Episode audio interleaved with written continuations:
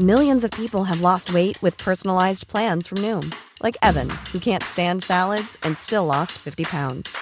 Salads, generally, for most people, are the easy button, right? For me, that wasn't an option. I never really was a salad guy. That's just not who I am.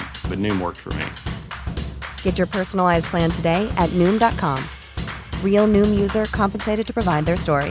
In four weeks, the typical Noom user can expect to lose one to two pounds per week. Individual results may vary.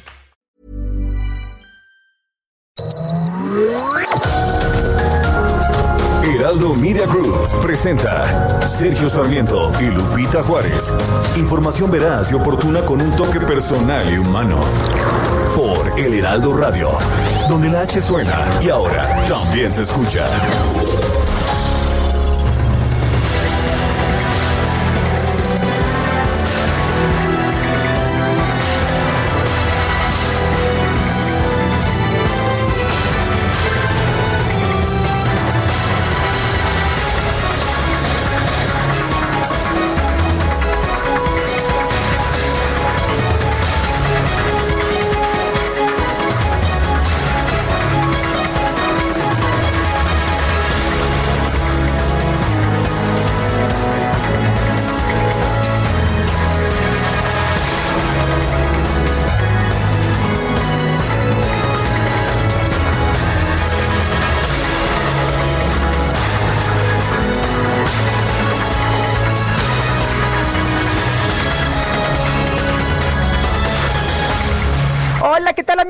Saludarlos esta mañana. Muy buenos días. Es lunes, es lunes, la última semana de este 2020.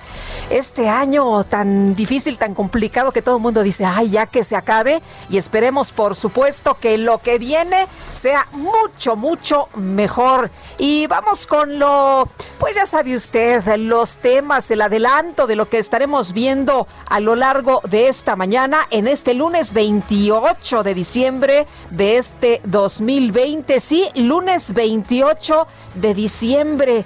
Día de los inocentes, de los santos inocentes. Así que aguas inocentes, palomitas.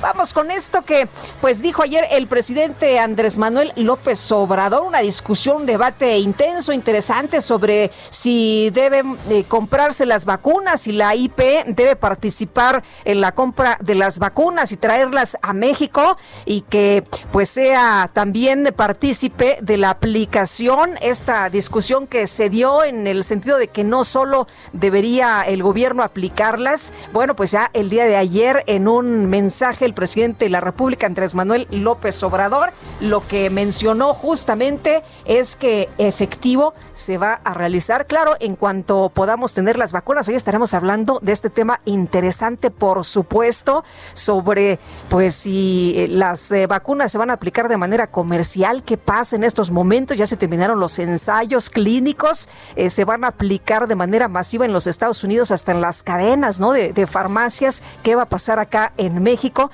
Está aplicándose en estos momentos autorización de emergencia y el presidente Andrés Manuel López Obrador informó, por cierto, este domingo que tres millones de dosis de la vacuna de la China Cancino llegarán a nuestro país en enero, ya en unos días más, y ese mismo mes comenzará a aplicarse la vacuna Cancino de una farmacéutica china. Tenemos un contrato de 35 millones de dosis. El compromiso es que nos entreguen 2 millones en enero, 3 millones en febrero, 3 millones en marzo y así hacia adelante. Ya tenemos firmado este acuerdo, es lo que dice el presidente.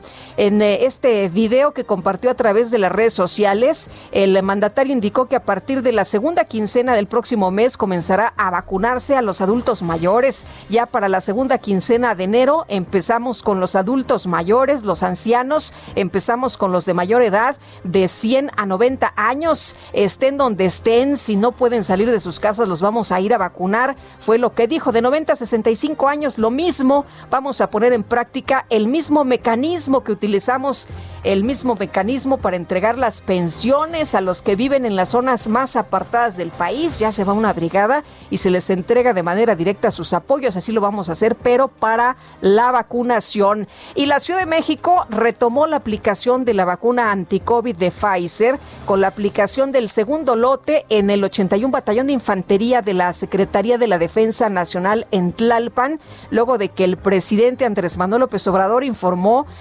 que la vacuna al personal de salud que atiende la pandemia se adelantaría un día. La directora general del Centro Nacional para la Salud de la Infancia y la Adolescencia, Miriam Esther Veras, detalló que la vacunación en Coahuila inicia, por cierto, el día de hoy. El presidente se reunió con la jefa de gobierno, Claudia Sheinbaum, y los integrantes de la Secretaría de Salud para evaluar el plan de aplicación de camas, equipos y médicos de todo el país. Mucho llamó la atención este encuentro, ya sabe usted, el presidente, pues eh, con distancia, pero sin cubrebocas, muchos de los elementos ahí sin cubrebocas también. En fin, el sábado llegó a los aeropuertos internacionales de la Ciudad de México y de Monterrey el segundo lote de vacunas anti-COVID de Pfizer que serán administradas al personal de salud, por lo que suman un total de 42.900 dosis, es decir, 34.125 llegaron a la Ciudad de México y 8.775 a Monterrey. Nuevo León en el primer día de vacunación se aplicaron en Ciudad de México, Toluca y Querétaro de acuerdo con el subsecretario Hugo López Gatel, pues sí, llegaron miles, necesitamos millones, millones de vacunas. Y bueno, en otras cosas, el presidente de los Estados Unidos firmó finalmente firmó este domingo un nuevo plan de estímulo a la economía estadounidense por valor de 900 mil millones de dólares después de varios días negándose a hacerlo. La resistencia de Trump amenazó con provocar un cierre del gobierno un shutdown a partir del martes, ya que el paquete de apoyo forma parte de una legislación mayor que incluye pues el financiamiento del Estado federal y para mantener el gobierno funcionando, los parlamentarios podrían aprobar otra extensión temporal después de cinco días negándose, ya sabe usted, haciendo berrinche hasta el último momento. Pues eh, el día de ayer ya lo anunció, no dio marcha atrás, aparentemente para evitar que la noche de lunes se agotaran los fondos para la administración y cientos de miles de empleados vieran suspendido su sueldo. Firma este paquete de Omnibus y COVID-19 con un mensaje rotundo que deja claro al Congreso que los puntos de la ley que suponen un derroche tienen que retirarse del texto, señaló Trump a través de un comunicado. El paquete de estímulo aprobado por el Congreso el 21 de diciembre extiende esas ayudas así como otras que deben expirar en los próximos días. El mandatario aseguró que a pesar de que está firmando el proyecto de ley, todavía espera que el Congreso apruebe un cambio en el punto que contempla el envío de pago de 600 dólares. Es un pago único, por cierto, de 600 dólares a millones de contribuyentes para compensar los estragos de la pandemia. Y ya son en este momento las 7 de la mañana, 7 de la mañana con 7 minutos. Las destacadas del Heraldo de México. En la puerta del sol como el año que fue, otra vez el champán y las uvas y el. Bueno, y estamos despidiendo, despidiendo este 2020, este, algunos le han mencionado como un eh, año terrible, un año horrible y efectivamente pues ha sido un año bien difícil, ha sido un año muy diferente donde la vida nos cambió a muchos y vámonos con las destacadas. Ángel, ¿cómo estás? Muy buenos días. Hola Lupita, amigos del auditorio, muy buenos días. Así es, estamos cerrando el 2020. Un 2020 pues muy difícil, aunque también creo que es importante mencionar que en este año muchas familias han tenido la oportunidad de reencontrarse y pues creo que no nos queda más que buscar los puntos buenos que nos dejó este año.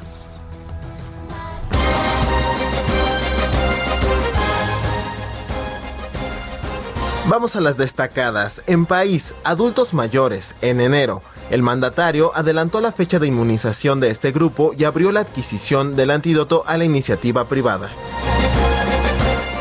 Ciudad. Golpe al turismo de 54 mil millones de pesos. El año pasado visitaron la Ciudad de México más de 10 millones. En 2020 fueron 3 millones, una caída del 65%. Estados. Compran termómetros de 2 mil pesos. Salud Estatal paga más de 800 mil pesos en instrumentos que pueden costar menos. Pagar más por algo que puede costar menos. Y sobre todo afectando, ¿no? Sí, Los imagínate. trabajos. En Orbe, pandemia se agrava en Estados Unidos. Fauci. El país reporta más de 200.000 casos y 3.000 decesos al día. Trump firmó ayer un paquete de ayuda económica. Mercados. Prodecon registró menos quejas. Las reclamaciones de los contribuyentes cayeron 23% debido a los efectos del confinamiento. Y finalmente en meta, dominan el oeste. NFL, Seahawks vence a Rams y obtiene el título divisional. Y hasta aquí Lupita las destacadas del Heraldo. Gracias, Ángel Gutiérrez. Muy buenos días. Bueno, y vámonos a este resumen de lo más importante. Lunes 28 de diciembre del 2021. Este fin de semana el presidente López Obrador realizó una evaluación del Plan Nacional de Vacunación contra el coronavirus. El mandatario afirmó que las empresas privadas podrán comprar vacunas en el extranjero y comercializarlas en el país, pero sin influyentismos. Claro que si hay empresas que quieran comprar la vacuna en el extranjero, nosotros no tenemos ningún impedimento, es decir, para que se venda este, la vacuna que se compre afuera. Nosotros sí lo que estamos haciendo es comprando toda la vacuna que se necesita para garantizar que a nadie le falte y que sea gratuita. Nada más que en su momento, no porque yo tengo dinero y yo voy a vacunarme primero, o yo soy político, soy influyente y yo me vacuno primero. No, eso no, así no es la cosa. Bueno, pues esperemos que haya vacunas primero. Y por otro lado, el presidente informó que en la segunda quincena de enero se pondrá en marcha la aplicación de vacunas contra el COVID-19 en personas de más de 90 años. Ya para la segunda quincena de enero empezamos con los adultos mayores, los ancianos. Empezamos con los de más edad, de 100 a 90 años. Estén donde estén. Si no pueden salir de sus casas, los vamos a ir a vacunar a sus casas. De 90 a 65 años. Lo mismo, vamos a poner en práctica el mismo mecanismo que utilizamos para entregar las pensiones a los que viven en las zonas más apartadas. Este fin de semana llegó al Aeropuerto Internacional de la Ciudad de México el segundo lote de vacunas contra el coronavirus de la farmacéutica Pfizer con más de 34 mil dosis, las cuales comenzaron a aplicarse este domingo entre personal médico de la capital del país. Y el gobierno de Coahuila anunció que tiene todo listo para comenzar este lunes la aplicación de 17.500 vacunas contra el COVID-19 entre los trabajadores del sector salud del estado. El presidente nacional del PAN, Marco Cortés, exigió al gobierno federal que deje de lado el uso electoral de la vacuna contra el COVID-19 y ponga en marcha un proceso profesional con criterios científicos y que cuente con la participación de todos los estados. El Instituto Mexicano del Seguro Social informó que este fin de semana 42 médicos y enfermeros de Sonora llegaron a la Ciudad de México para apoyar en los trabajos a fin de atender la emergencia sanitaria en la capital del país. Y ante los altos niveles de contagios de coronavirus en la Ciudad de México, la jefa de gobierno, Claudia Sheinbaum, envió un mensaje para pedir a la población que respete las medidas de prevención y que no salga de casa a menos de que sea indispensable. La Secretaría de Salud Federal informó que en México ya hay 122.426 muertos por COVID-19, así como un millón 383.434 casos confirmados. Este fin de semana se dio a conocer el fallecimiento del secretario de Educación de Tlaxcala, Florentino Domínguez Ordóñez, a causa de COVID-19. Y el gobernador de Colima, José Ignacio Peralta, informó que dio positivo a la prueba de COVID-19, por lo que seguirán trabajando desde su casa. Y a 10 días de que el compositor Armando Manzanero fue internado por complicaciones de salud derivadas del COVID-19 a través de redes sociales, su equipo de trabajo reportó que se encuentra intubado, que tiene ahí un problema de, de riñones y que pues sería extubado las próximas horas, pero por esta situación no se hará pero que, bueno, pues eh, está estable, está estable el maestro Manzanero. El director general de la farmacéutica AstraZeneca, Pascal Sorió, aseguró que tras investigaciones adicionales ya se encontró la fórmula ganadora para su vacuna contra el COVID-19 con una alta eficacia. Y el gobierno de Reino Unido confirmó que planea desplegar el programa de dispersión de la vacuna contra COVID-19 de la farmacéutica AstraZeneca y que esto será pues ya la próxima semana prácticamente. Este lunes la Unión Europea puso en marcha la campaña de vacunación contra COVID en adultos mayores y personal científico y sanitario de los países del bloque. Y el gobierno de Japón anunció que va a prohibir de manera temporal el ingreso de todos los ciudadanos extranjeros no residentes. Escuche usted, esta medida es pues como prevención contra la pandemia. Nadie, ningún extranjero no residente podrá entrar al país. Esto en Japón, reitero. El presidente de los Estados Unidos, Donald Trump, firmó un nuevo proyecto de ley de ayudas económicas para atender la pandemia en su país. Se hizo del rogar, pero al final ahí está la firma. En otros temas, el presidente nacional de Morena, Mario Delgado, firmó un convenio de participación electoral con la agrupación política Unidos por un Mejor País para ir juntos en las elecciones del 2021 en 20 estados. No que no les gustan las alianzas. Ah, claro, no les gustan las que hacen otros partidos. Las que hacen ellos son perfectas. Y la Suprema Corte de Justicia admitió a trámite de controversias constitucionales promovidas por el consejeros del INE y de la Comisión Federal de Competencia Económica para que puedan percibir salarios superiores al del presidente de la República. La Fiscalía General de Guanajuato reportó la detención de una persona presuntamente implicada en el homicidio de la joven Janet Karen eh, Ruiz y el charro Lorenzo Ríos Jr., quienes fueron calcinados al interior de un automóvil en el Valle de Santiago. Y la Secretaría de Seguridad y Protección Ciudadana publicó en el Diario Oficial de la Federación diversas declaratorias de desastre por sequía severa para 111 municipios de Baja California Sur, Chihuahua, Durango, Sonora y Sinaloa. Información de los deportes, este domingo durante la entrega de los Globe Soccer Awards, el futbolista portugués Cristiano Ronaldo fue premiado con el, pues como el mejor, el mejor jugador del siglo XXI y el Real Madrid como el mejor equipo.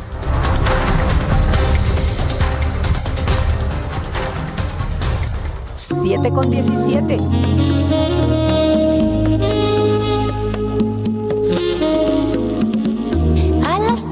Las 5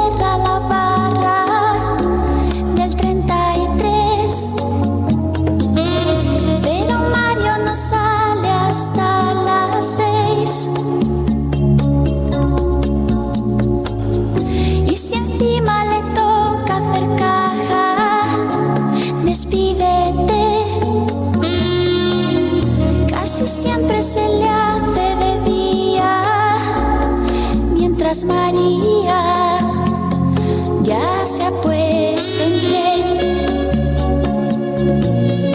Ha hecho la casa, ha hecho hasta. Hoy estaremos escuchando en la parte musical Ana Torroja de Mecano. Ana Torroja, cantante española, vocalista de Mecano, esta banda sensacional formada con los hermanos José María y Nacho Cano. Inició su carrera en la música en 1981 con sus compañeros de grupo, los hermanos Cano, y tras 11 años de trabajo, con ellos debutó como solista en 1997. Aquí le estamos escuchando con Mecano y esto que se llama Cruz de Navaja. ¿Se acuerda usted de este que fue un gran éxito? Trabajo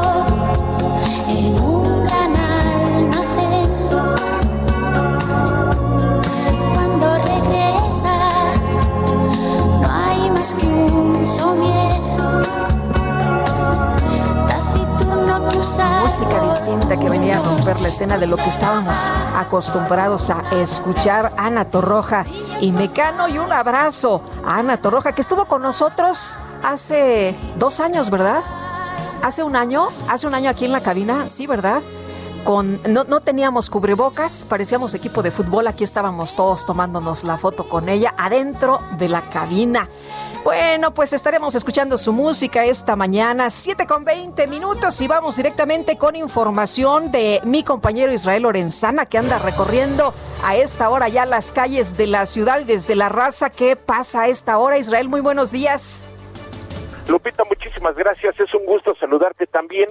Y efectivamente hemos recorrido parte de la calzada Vallejo. Estamos ubicados aquí en la zona de la raza, muy cerca ya del circuito interior. En términos generales, esta vialidad se presenta aceptable para quien viene de la zona de Tenayuca, Lupita, también de la zona del eje 5 norte Montevideo. Únicamente asentamientos en los cruces marcados con semáforo, pero nada para abandonar esta arteria. Para nuestros amigos que siguen su camino con dirección hacia el eje 1 poniente Guerrero, o también los que se incorporan hacia el circuito interior, únicamente hay que anticipar su paso por varios minutos. El sentido opuesto, la circulación totalmente favorable, por lo menos en el tramo que comprende la zona del eje 3 norte y hasta la zona de Tenayuca. Una mañana fría, hay que salir abrigados. Lupita, la información que te tengo. Muchas gracias, muy buenos días. Hasta luego. Hasta luego. Y Javier Ruiz también ya en su motocicleta recorriendo la ciudad a esta hora de la mañana. Querido Javier, ¿cómo te va? Muy buenos días. ¿Dónde andas? Muy bien, Lupita, ¿qué tal? Excelente de mañana. Pues nos encontramos en la zona sur de la Ciudad de México, Lupita. Hace unos momentos recorrimos parte de la avenida de los insurgentes y puedo mencionarles que para esta hora en general el avance es bastante aceptable, al menos para quien transita de la zona del periférico, esto hacia el estadio de Ciudad Universitaria, más adelante para llegar hacia el eje 10 sur. En ambos sentidos, en general, el avance es constante, realmente no vamos a encontrar ningún problema para transitar, únicamente pues sí manejar con precaución llegando a CU, a pesar de que estamos en el semáforo rojo, pues muchas personas están eh, saliendo pues a hacer deporte, a correr en estos puntos, así que hay que tomarlo en cuenta, principalmente en las luz rojas de los diferentes semáforos. En lo que corresponde también a periférico, en general presenta carga vehicular, pero el avance es constante en carriles centrales, se superan los 50 60 kilómetros por hora, al menos para quien deja atrás la zona del viaducto Tlalpan y esto en dirección hacia el perímetro de San Jerónimo. El sentido opuesto para quien desea llegar hacia la zona sur, hacia la zona suroriente, en general también el avance vehicular es bastante aceptable, solo hay que moderar la velocidad y finalmente lo que corresponde al circuito interior todavía con avance constante una vez que se deja atrás insurgentes y esto en dirección hacia la zona de Coyoacán, hacia el eje poniente o más adelante llegar a los ejes 5 y 6 sur. De momento, Lupita, el reporte que tenemos. Muchas gracias, Javier. Muy buenos días. Estamos atentos, hasta luego, buenos días. Hasta luego, muy buenos días. Y dice Mont Blanc 22. Hola Lupita, feliz con la noticia. AMLO cancela el tren Maya y dos bocas. Con esos recursos apoyará a empresas para reactivar la economía. Promueve H. Gatela Canal 11 para dar el pronóstico del tiempo, aunque diga que el uso de los paraguas no tienen sustento científico. Bueno, pues es 28 de diciembre muchas gracias a todos ustedes que se han comunicado con nosotros. Dani, buenos días. Sandra L. Olivas, Marcos Gallego, Salvador Luna Galindo, a Tisha 269, Irma González Cruz dice buenos y bendecidos días. Lupita, que no nos traten de engañar el día de hoy más. Enrique Soto, te mandamos un abrazo, querido Enrique. Buenos días. Rodolfo Contreras, eh, Julián González, a Jaime 83 Conchas, a Mike García, Miguel Ruiz Acosta, Juan Pablo, a Bad Boy, en fin, a todos ustedes que ya están despiertos desde muy temprano y en la sintonía de El Heraldo. Saludamos también a todos nuestros amigos amigos allá en Ciudad del Carmen en 101.3 y 950 de AM. En Ciudad Juárez que nos están escuchando. Un abrazo a todos nuestros amigos allá en Ciudad Juárez 1190 de AM. En Coatzacoalcos 99.3 de FM y en Colima 104.5 de FM. Tenemos que hacer una pausa, pero regresamos y por supuesto leemos sus mensajes, todos sus comentarios en nuestro número de WhatsApp que es el 55 20 10 96 47 55 20 10 96 47 y en mi Twitter si usted me quiere escribir esta mañana es arroba Lupita Juárez H. Despídete. Casi siempre se le hace de día, mientras María ya se ha puesto en pie. Ha hecho la casa, ha hecho hasta café y le espera medio desnuda. Mario llega cansado Sergio Sarmiento y Lupita Juárez quieren conocer tu opinión, tus comentarios o simplemente envía un saludo para ser más cálida esta mañana.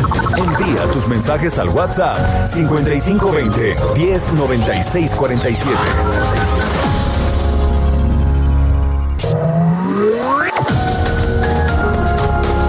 Continuamos con Sergio Sarmiento y Lupita Juárez por El Heraldo Radio.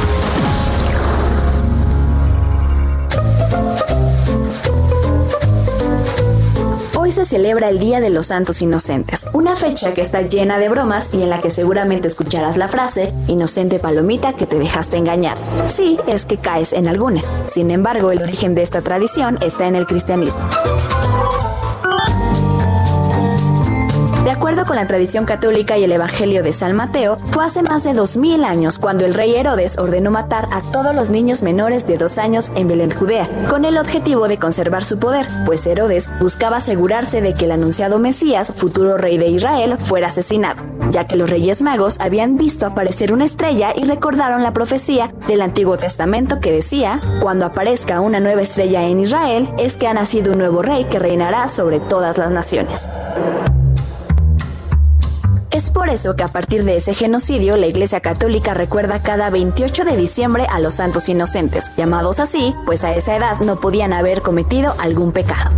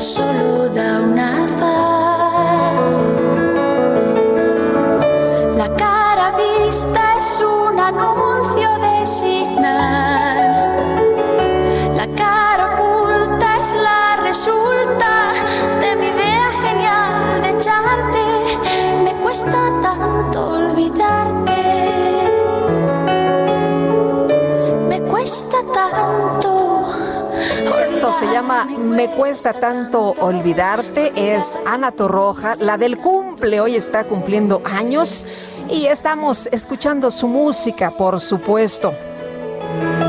Y no sé si seré sensato. Lo que sé es que me cuesta. Bueno, como usted sabe, este día se acostumbra a realizarse bromas por el Día de los Santos Inocentes y la excepción en la mañanera, pues no hubo, no, no, no fue tal. Resulta que el presidente Andrés Manuel López Obrador anunció este 28 de diciembre el fin de las conferencias mañaneras. También aseguró que hay objetividad en todos los medios.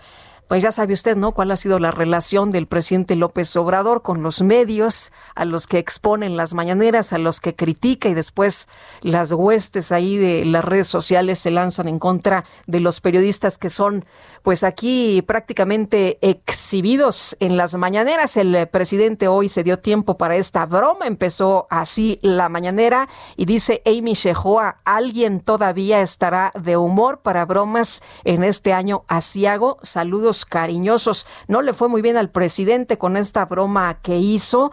Eh, dice Eduardo Hernández, Día de los Inocentes y el stand-up mañanero empieza con una broma reciclada del 2018. Sí, fue la misma que hizo en el 2018. Me pregunto quién podría reír con la broma del fin de las mañaneras y me respondo los seguidores de López Obrador y también pues eh, hay quien señala que en el Día de los Inocentes el presidente muestra poca seriedad en medio, en medio de la peor crisis, eh, pues eh, dicen eh, por, por salud el presidente haciendo estas bromas, pues parte de lo que estamos leyendo esta mañana a través de los mensajes que nos llegan, por supuesto, en nuestro WhatsApp. Y la Secretaría de Salud aplicó 3.900 vacunas contra COVID-19 de Pfizer al personal médico voluntario de la Operación Chapultepec para atender la pandemia aquí en la Ciudad de México. Y Paris Salazar nos tiene todos los detalles. Adelante, Paris. Buenos días, Lupita. Tras la decisión del presidente Andrés Manuel López Obrador de adelantar un día la jornada de vacunación contra el COVID-19 al personal médico que tiene la pandemia, este domingo arrancó la aplicación de la vacuna de Pfizer a médicos y enfermeras en las instalaciones del 81 Batallón de Infantería en Tlalpan. El sábado arribaron a México dos lotes con 42.900 vacunas de la farmacéutica Pfizer para el personal médico de la Ciudad de México y Coahuila. 34.125 dosis de la vacuna se aplicarán en la Ciudad de México y 8.775 en Coahuila. La directora general del Centro Nacional para la Salud de la Infancia y la Adolescencia, Miriam Veraz Godoy, dijo que la jornada de vacunación masiva contra COVID-19 inició con personal médico voluntario de la Operación Chapultepec, los profesionales de la salud de otros estados que participan en la atención de la pandemia en la Ciudad de México. Eh, el día de hoy seguimos trabajando y vamos a seguir vacunando eh, todos los días como lo habíamos señalado conforme las dosis que nos vayan llegando de vacuna. En este momento nuestra meta para el día de hoy, de hoy es aplicar 3.900 dosis de vacuna y como todos ustedes saben es a personal de primera línea de eh, las unidades de salud Irak, o sea, las unidades que trabajan COVID fundamentalmente.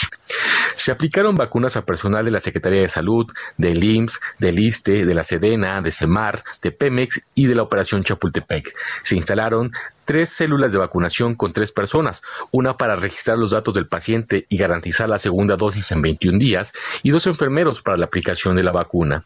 Peraz Godoy adelantó que la vacunación del personal médico de Coahuila arranca este lunes y pidió paciencia a la población, ya que existen contratos de precompra con cuatro farmacéuticas debemos de entender esto es poco a poco. Vamos a ir vacunando conforme se ha señalado en distintos foros a distintos grupos poblacionales y esperamos lograr la meta de para finales de año, del, del año venidero, vamos a vacunar a la población mexicana que está indicada a la vacunación.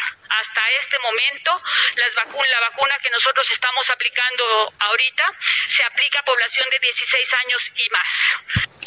La Secretaría de Salud pidió a la población estar atenta y no caer en los falsos formularios de vacunación que circulan en Internet, ya que la Secretaría de Salud no los distribuye y son un fraude para el robo de datos personales. Esta es la información, Lupita. Gracias, gracias, París, por este reporte. Bueno, y en otro tema también muy relevante, el Tribunal Electoral del Poder Judicial de la Federación ordenó a los partidos políticos cumplir con el principio de paridad de género para las candidaturas a las gubernaturas que se van a disputar precisamente este 2021. Y le agradezco mucho a Yanin Otálora, magistrada de la Sala Superior del Tribunal Electoral del Poder Judicial de la Federación, que platique con nosotros esta mañana. Yanin, muy buenos días. Buenos días, Lupita. Saludo también con mucho gusto al auditorio hoy en la mañana. Pues, Janine, la paridad va. definitivamente va en las gubernaturas, los partidos ya están vinculados por una sentencia de la Sala Superior a presentar siete candidatas para las, pro- las 15 próximas elecciones en gubernaturas. Eh, Janine, hubo un, eh, una especie de debate muy interesante, hay un jaloneo también, hasta se tuvo que hacer un frente, cuéntanos. Sí, fue, fue una votación compleja, fue un debate muy interesante en la sesión pública, un proyecto que yo presenté revocando la determinación del Instituto Nacional Electoral y proponiendo, eh, digamos, entrando directamente, obligar a los partidos a presentar ocho candidaturas. Ya posteriormente, eh, una vez emitidos los posicionamientos, eh, el magistrado de la Mata propone que sean siete candidaturas y que se vincule de manera obligatoria a los partidos políticos. Ahí se concentra en esa propuesta una votación de cuatro magistradas y magistrados y posteriormente se, leen los resolutivos en la sesión pública en ese sentido y viene después un poco la confusión con un comunicado errático del tribunal en el que se señala que es una eh, exhorto sobre todo y a los partidos políticos acorde con sus estatutos. Entonces de ahí inicia una confusión en torno justamente causada por este comunicado, pero ya la sentencia que fue notificada tanto a quienes promovieron eh, los recursos como eh, públicamente, en efecto hay una mayoría de cuatro votos por vincular a los partidos de manera directa y obligatoria. Ahora, no se trata de cumplir en la medida de lo posible, ¿no? Para nada, es una vinculación obligatoria. Los partidos están obligados a presentar siete candidatas. Eh, los efectos de eh, ¿cómo, cómo son. Los partidos tienen que informarle al instituto. Antes del 30 de diciembre, cuáles van a ser las entidades de las 15 en las que se dije se renuevan las gobernaturas, cuáles son las siete en las que van a presentar a mujeres y las otras ocho para varones.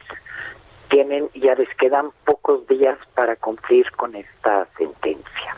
Ahora, eh, hay, eh, siempre ha habido, Yanin, eh, un montón de resistencias y siempre se ha mencionado que esto de las imposiciones y que no se vale. Eh, ¿Por qué es tan importante la paridad? Es fundamental que pueda participar en igualdad de, de condiciones las mujeres con los hombres.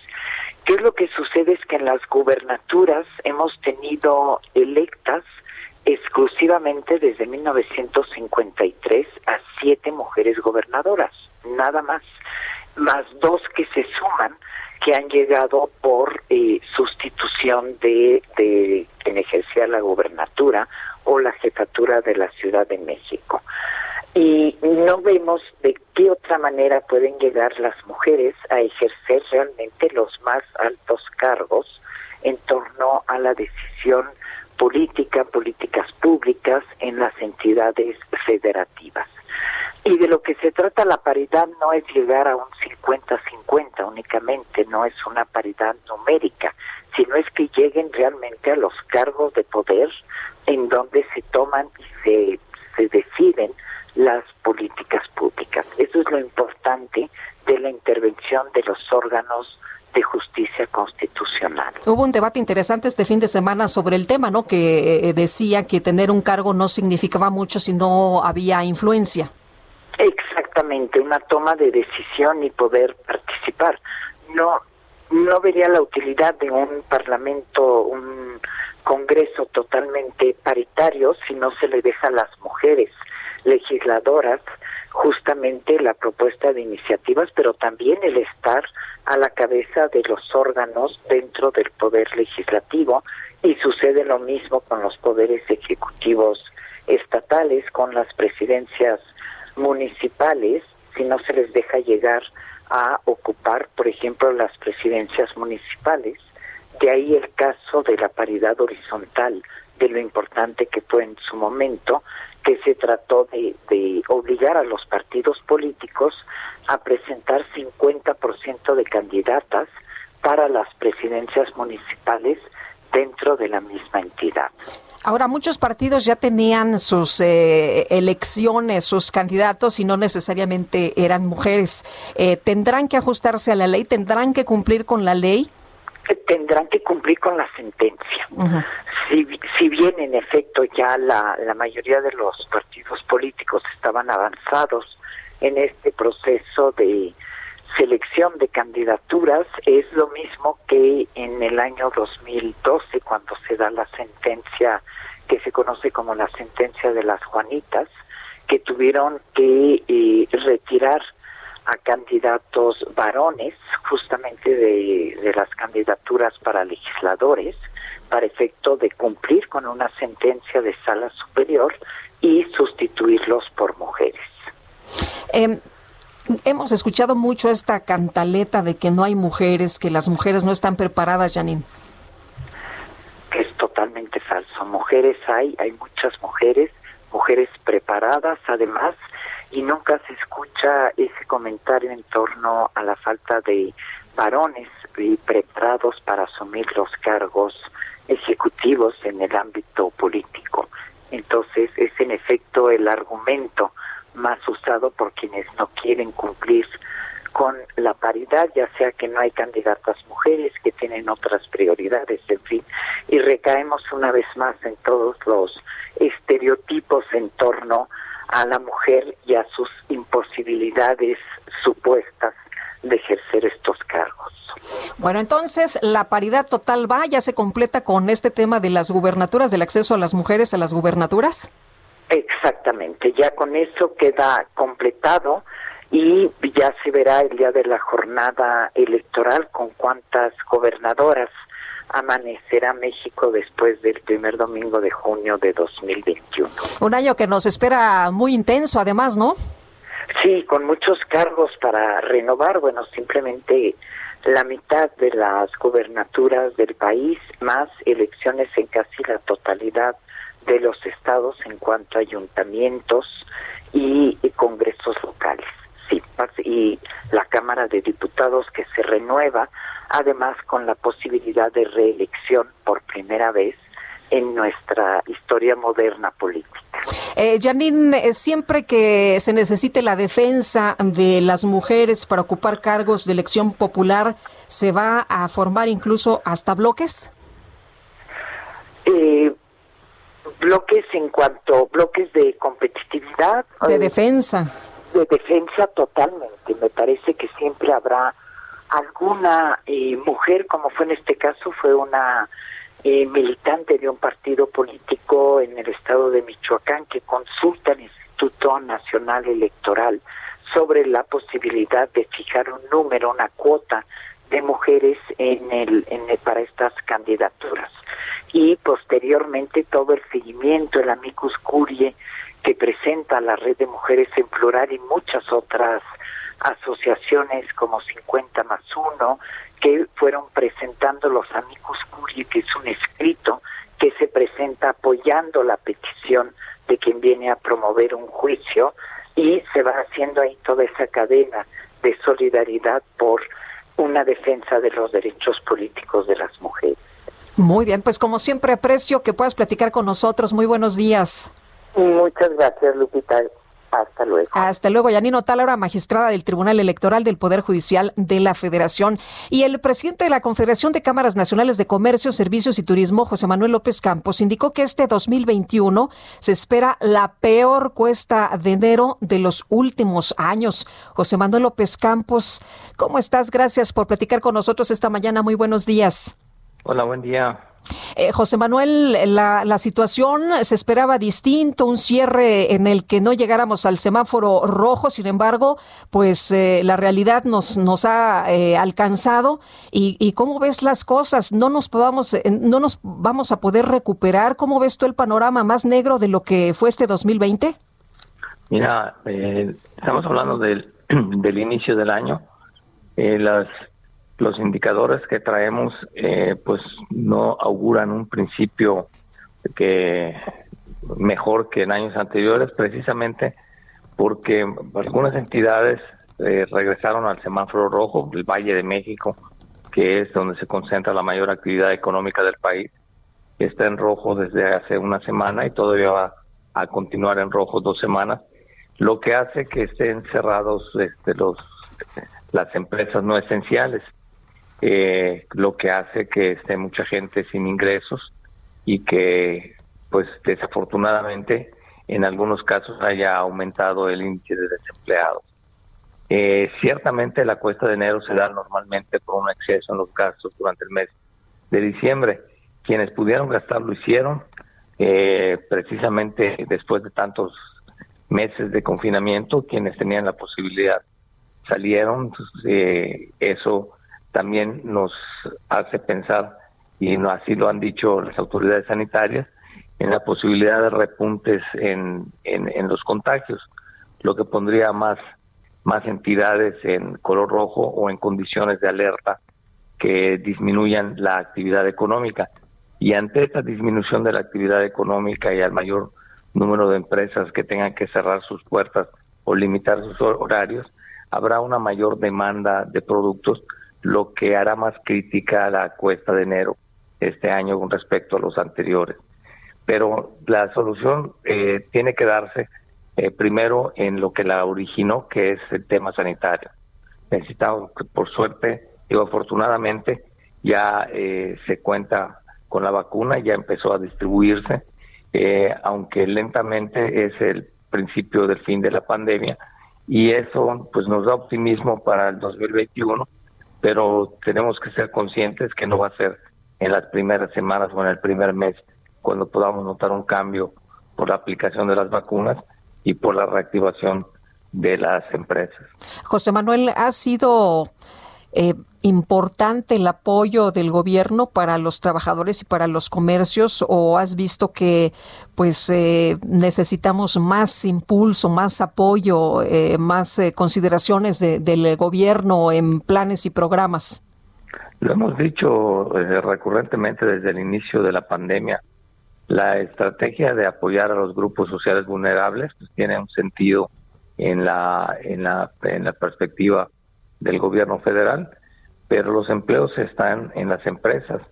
Si no hay apoyo a las empresas, especialmente a las MIPIMES, a las micro, pequeñas y medianas empresas, va a ser mayor el número de estas que, que, que, no puedan abrir sus puertas, va a ser el mayor número, va a haber un mayor número que vaya cerrando sus puertas y en consecuencia la planta laboral tendrá dificultades en recuperar el número de empleos perdidos, especialmente en la formalidad, porque se han recuperado empleos, es cierto, pero gran parte de ellos ha sido en informalidad, lo que en el corto plazo da un alivio en términos de, flujo económico, pero en el mediano plazo va a nos va a causar problemas por la falta de recaudación por la falta de prestaciones sociales para los trabajadores en estas empresas que, que abren sus puertas nuevamente en la informalidad y porque se sigue aumentando el problema contingente de las pensiones en el largo plazo. Muy bien, pues José Manuel, te agradezco como siempre que puedas platicar con nosotros. Muchas gracias, un abrazo.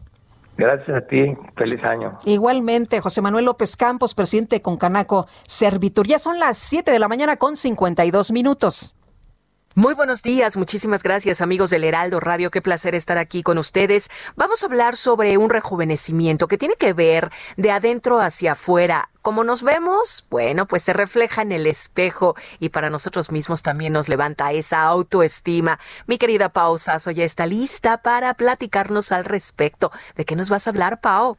Hola, Moni, pues les quiero hablar de algo que es un sueño hecho realidad, que todos nos queremos ver jóvenes, eso es claro, pero nos queremos sentir jóvenes también. Entonces no solo es importante vernos, sino de adentro hacia afuera. Y llegó a México el famoso tratamiento suizo antivejez, que esta es una potente bomba de antioxidantes que promueve un rejuvenecimiento, pero de adentro hacia afuera.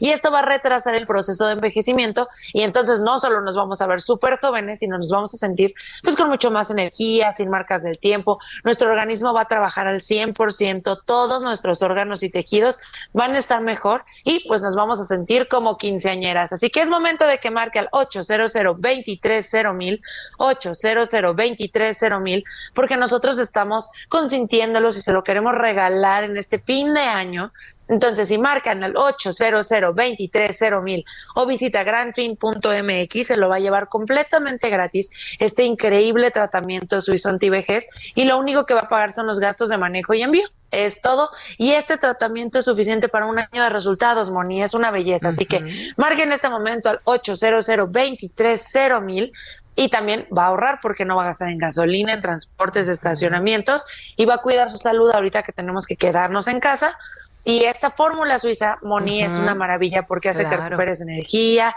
que tengas pues mucho más todo. Te vas a sentir como quinceañera, le vas a decir bye bye a las arrugas, a la flacidez. Nos podemos ver 10 años más jóvenes, Moni. Así que que marquen en este momento. Al 800 mil, ¿correcto, Pau? Claro que sí, mi Moni. A marcar. Muchísimas gracias. Muchas gracias, Mónica. Y ya son las 7 de la mañana con 54 minutos. Nuestro número de WhatsApp 5520 1096 47. Regresamos.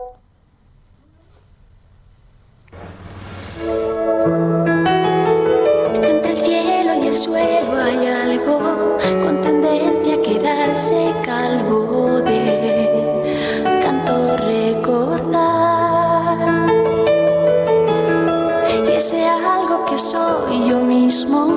es un cuadro de bifrontismo que solo da una faz.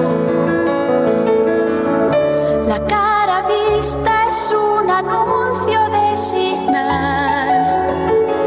La cara oculta es la resulta de mi idea genial de echarte. Me cuesta tanto olvidarte. Sergio Sarmiento y Lupita Juárez quieren conocer tu opinión, tus comentarios o simplemente envía un saludo para ser más cálida esta mañana. Envía tus mensajes al WhatsApp 5520 109647.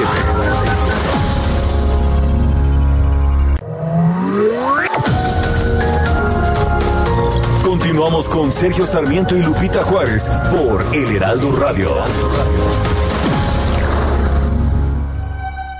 Somos novios, pues los dos sentimos. Bueno, pues vamos a platicar esta mañana con el maestro Martín Urieta, quien le agradezco mucho que nos tome esta llamada, sobre todo en este momento triste en el que en, eh, pues eh, informamos de la muerte del maestro Armando Manzanero. Maestro Martín Urieta, vicepresidente de la Sociedad de Autores y Compositores de México, muchas gracias por tomar esta llamada. Muy buenos días. Buenos días. Eh, maestro, estamos eh, tristes, por supuesto, por la partida del maestro Manzanero. Eh, del año pasado lo vi a usted ahí en, en, la comida de la Sociedad de Autores y Compositores, estuvo el maestro Manzanero, pero cuéntenos, cuéntenos eh, sobre este legado del maestro Manzanero, eh, maestro, además de mandarle un, fuerte abrazo. Bueno, mira, estamos devastados de plano. Este, para nosotros es una pérdida tremenda. Fue nuestro maestro, fue nuestro hermano, fue nuestro guía, nuestra luz.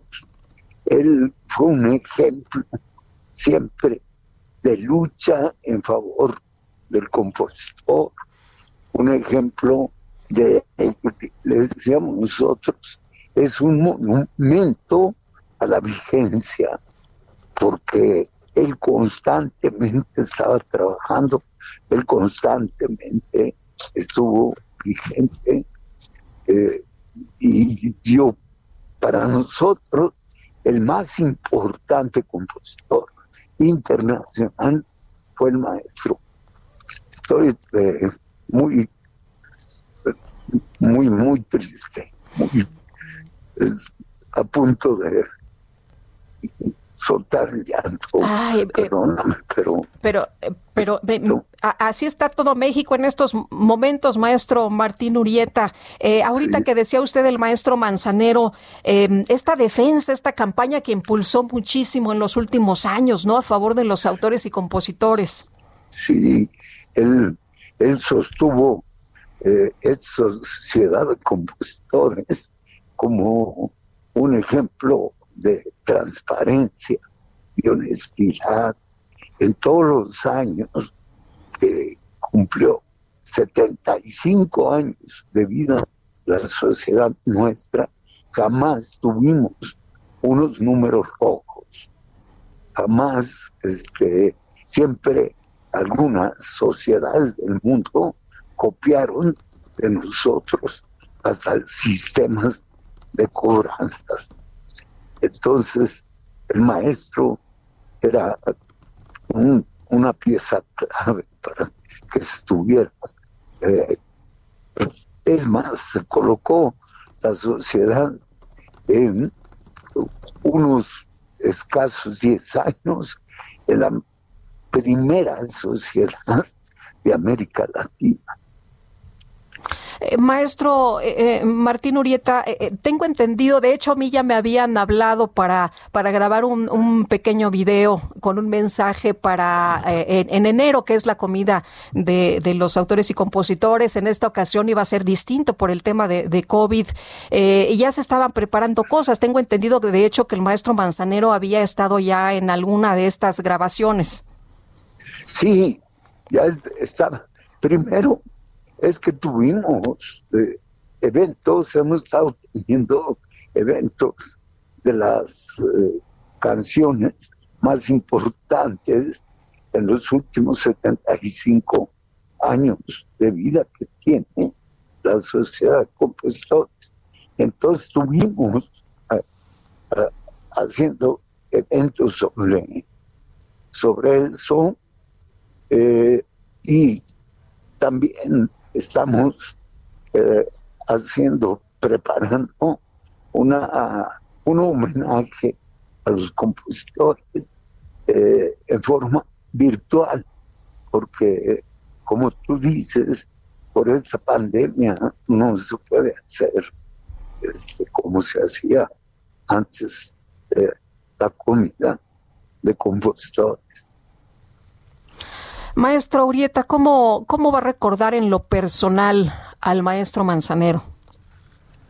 No, pues eh, va a ser una huella imborrable que deja no nada más en mí, sino en todos nosotros, porque eh, en la sociedad, eh, en las juntas de consejos, no existen y no existían las, las- los cargos jerárquicos. Los cargos jerárquicos eran solamente un requisito de administración, porque éramos como hermanos. Él siempre estaba bromeando, él siempre estaba alegre, contento, dándonos ánimos. A mí este, siempre me dijo, maestro, usted no se preocupe, eh, usted y yo no vamos a morir de, este virus. Nosotros vamos a morir a manos de un marido ofendido. A chascarrillos, ese buen humor era lo que él nos Y, y- y- y- y- y lamentablemente se contagió de COVID, ¿verdad? Sí, sí fue COVID. Y ya él estaba, eh, sus pulmones respondieron perfectamente. Lo que pasa que el riñón le falló y como él era diabético, ya no se pudo recuperar. Maestro, le, le agradezco mucho que, que haya tomado esta, esta llamada. Le aprecio mucho que haya tomado estos minutos para platicar con nosotros del maestro Manzanero. Y le, mando un, le mando un fuerte abrazo. Te mando un beso. Gracias. Gracias, maestro. Es Martín Urieta, vicepresidente de la Sociedad de Autores y Compositores de México. y murió, murió el compositor Armando Manzanero a los 85 años de edad. Eh, se dio a conocer la, la noticia hace apenas unos minutos. Me confirman que fue por ahí de las 3 de, de la mañana cuando se dio a conocer la, la eh, pues, la, de, de, la muerte y pues eh, nos... Eh, nos habían reportado, en realidad estuvimos muy, muy atentos, estamos muy cercanos a la ciudad de, autores y compositores de México. Eh, estuvimos muy atentos y nos decían que, que estaba evolucionando muy bien, fíjese estaba evolucionando muy bien, una decisión, eh, no porque estuviera grave, lo intubaron hace apenas unos días eh, por decisión de, de, la familia, lo iban a extubar, de hecho ellos mismos se dieron a conocer la información de que estos días lo estarían extubando, sin embargo también se nos informó ayer que estaba eh, presentando problemas, complicaciones, como ya nos, nos dijo el eh, maestro Martín Urieta, complicaciones del el riñón y bueno, finalmente pues esto eh, habría hecho que el maestro Manzanero estuviera en un estado mucho más delicado.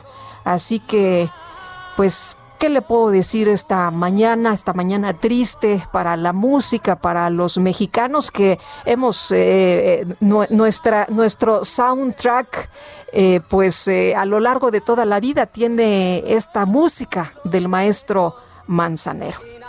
Más comentarios, somos novios, solo novios,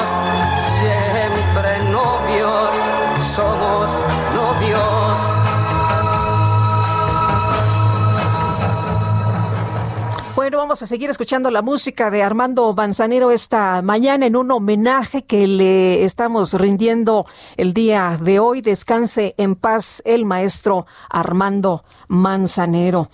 Y en otros temas, el presidente de los Estados Unidos, Donald Trump, firmó una extensión del plan de apoyo económico para la crisis sanitaria derivada de COVID-19. Finalmente, después de, de algunos días, Juan Guevara da el sí, el presidente Trump. ¿Qué tal? ¿Cómo estás? Muy buenos días.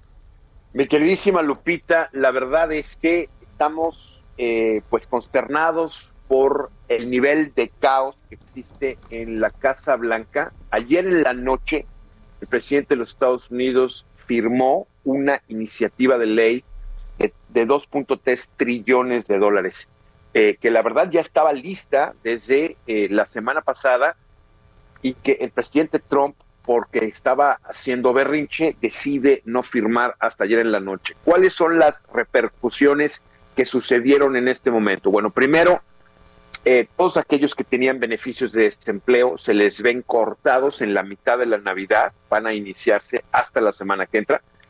Es decir, eh, cuando aplicas para desempleo aquí en los Estados Unidos, recibes dinero del gobierno por semana, eso inicia otra vez, sin embargo, bueno, fue truncada esta, esta iniciativa. Número dos, eh, las, uh, las personas van a recibir 600 dólares de un cheque en estímulo para para aquellas personas eh, que tengan hijos. Dependiendo del número de hijos, recibirá 600 dólares por hijo. Adicionalmente, una cosa muy importante, y esto afecta a los empresarios mexicanos, así que pongan atención, aquellos empresarios, no importa que sean mexicanos o de donde sea, que tengan empresas legalmente constituidas en los Estados Unidos de 300 empleados o menos, pueden aplicar para un préstamo del gobierno para, para, para eh, seguir apoyando las nóminas de los, de los empleados, lo que se llama el PPP, el Payment Protection Program, que eso empieza ya. O sea que si ustedes son mexicanos, tienen empresas en Estados Unidos, tienen que hablar con su banco de manera inmediata, porque estos fondos se van a acabar como se acabaron en marzo. Adicionalmente, aquellas personas que eh, viven en los Estados Unidos que eh, pues están teniendo problemas para pagar las rentas, se, eh, se pone una cancelación o una moratoria a todas las personas que están siendo eh, o están en riesgo de que se los corran de la casa por no pagar la renta hasta el 31 de eh, enero.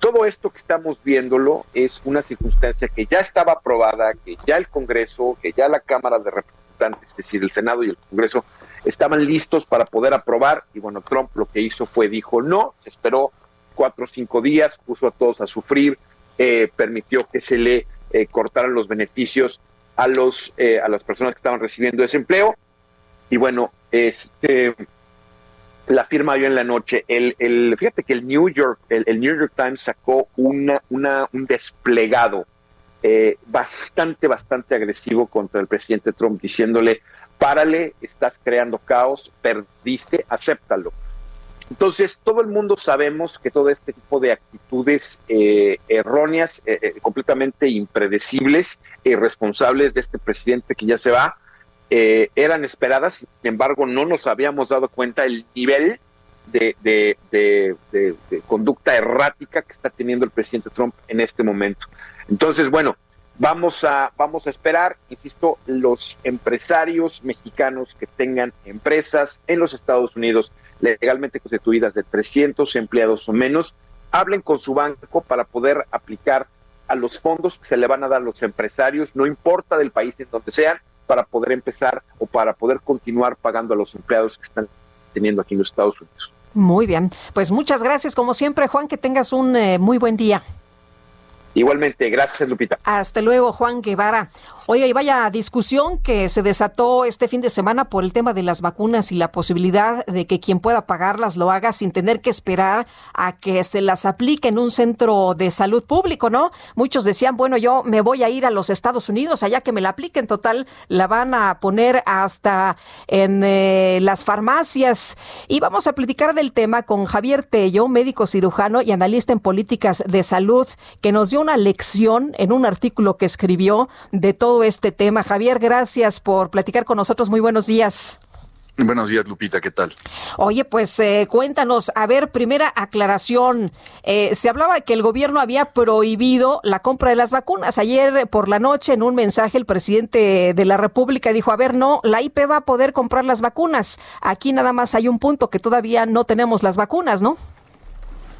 Es correcto. Todo había comenzado por eh, alguna pregunta y una curiosidad eh, básica, ¿no? Si yo puedo comprar cualquier vacuna, ¿por qué no puedo comprar esta? ¿Sí? Y vaya, una respuesta de bote pronto que dio el subsecretario López Gatel hace, hace algunos días, en donde dijo, no, porque la justicia social y no se va a permitir y una cuestión moral y etcétera, etcétera, etcétera, que, que eso no tiene absolutamente nada que ver. La realidad es esta. La vacuna la única que se está aplicando en México en este momento y las dos que se están aplicando en los Estados Unidos, la de Pfizer BioNTech y la de Moderna, ¿sí? Tienen eh, un permiso que se llama autorización de uso de emergencia. Esto se le da a todos aquellos biológicos o dispositivos médicos o medicamentos que no han terminado su investigación, en este caso de fase 3, pero que los beneficios son muy altos y la emergencia es muy grande. Este permiso lo único que, que otorga es la autorización para que pueda ser administrada de una manera controlada, digamos, por las autoridades federales de cada país y que eh, de esta manera puedan tener una manera rápida de, ser administradas. Para que un medicamento pueda ser comercializado en México, necesita tener un registro sanitario completo. Y este registro sanitario solamente lo puede dar si termina todas sus fases de investigación. Esto es, en el planeta no existe en este momento ninguna vacuna que pueda ser eh, susceptible de tener un registro sanitario en México, porque ninguna ha terminado sus eh, estudios clínicos, primero.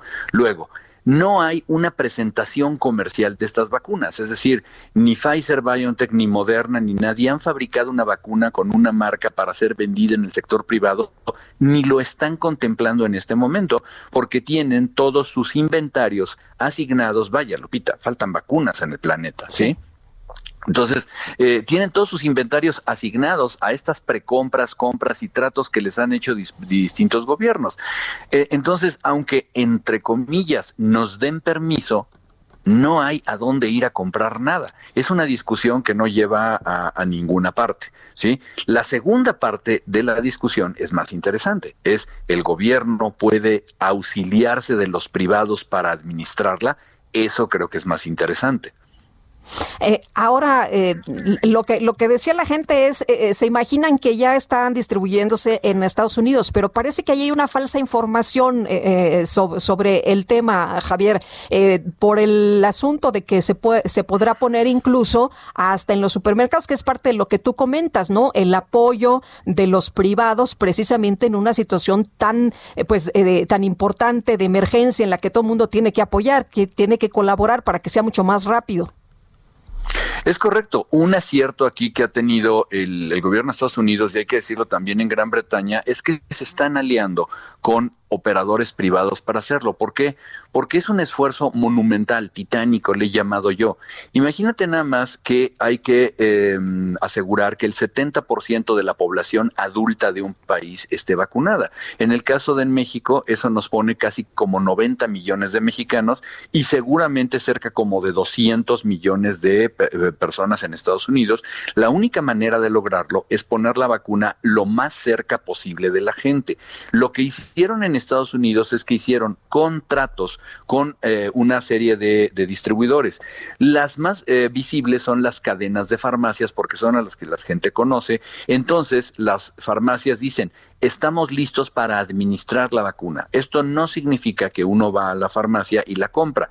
Esto significa que conforme venga el calendario de administración que tiene el, los Estados Unidos, uno podrá ir a la farmacia más cercana y eso es maravilloso, a la farmacia de la esquina uh -huh. y ahí es donde se la van a aplicar. Y yo creo que esa es la misma fórmula que deberíamos, por cierto, aplicar en México. En Estados Unidos, además de las farmacias, la están administrando en este momento a su personal de salud de manera, entre comillas, privada, porque no la pagan, sino que son solamente le están poniendo todos los hospitales universitarios, todos los hospitales privados.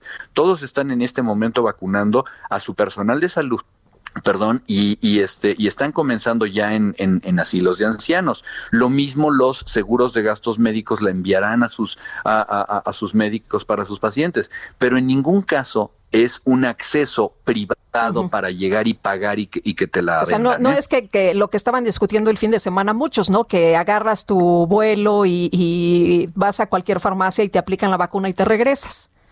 No, ahora, cuando las vacunas estén disponibles de esa manera para la población, cada uno de los estados en Estados Unidos se reserva el derecho de saber cómo la aplica. Y aquí viene eh, la primera complicación. ¿La van a aplicar a los norteamericanos o la van a aplicar a todo el mundo? Eso es una decisión de cada uno de los estados, sobre todo por el número de dosis que tuvieran. Te, seguramente te pedirán una identificación como por cierto se pide una identificación aquí en México pues, para tener tus datos generales y tener los datos demográficos. Entonces, es muy probable que alguien que tome un vuelo y se quiera ir a Denver o a, o a, Seattle a ponérsela, es muy probable que llegue a la farmacia y le digan, muy bien, ¿cómo lo registro? Enséñeme su número de seguro social. O pudiera ser que no pasa nada y sí. Ahora, esto va a ser a finales de la primavera y la última es que las únicas vacunas que se encuentran disponibles son de dos dosis. Entonces, cualquiera que quisiera hacer ese truco va a tener que ir, ver si se la ponen y esperarse 21 días a que le apliquen las do dos dosis.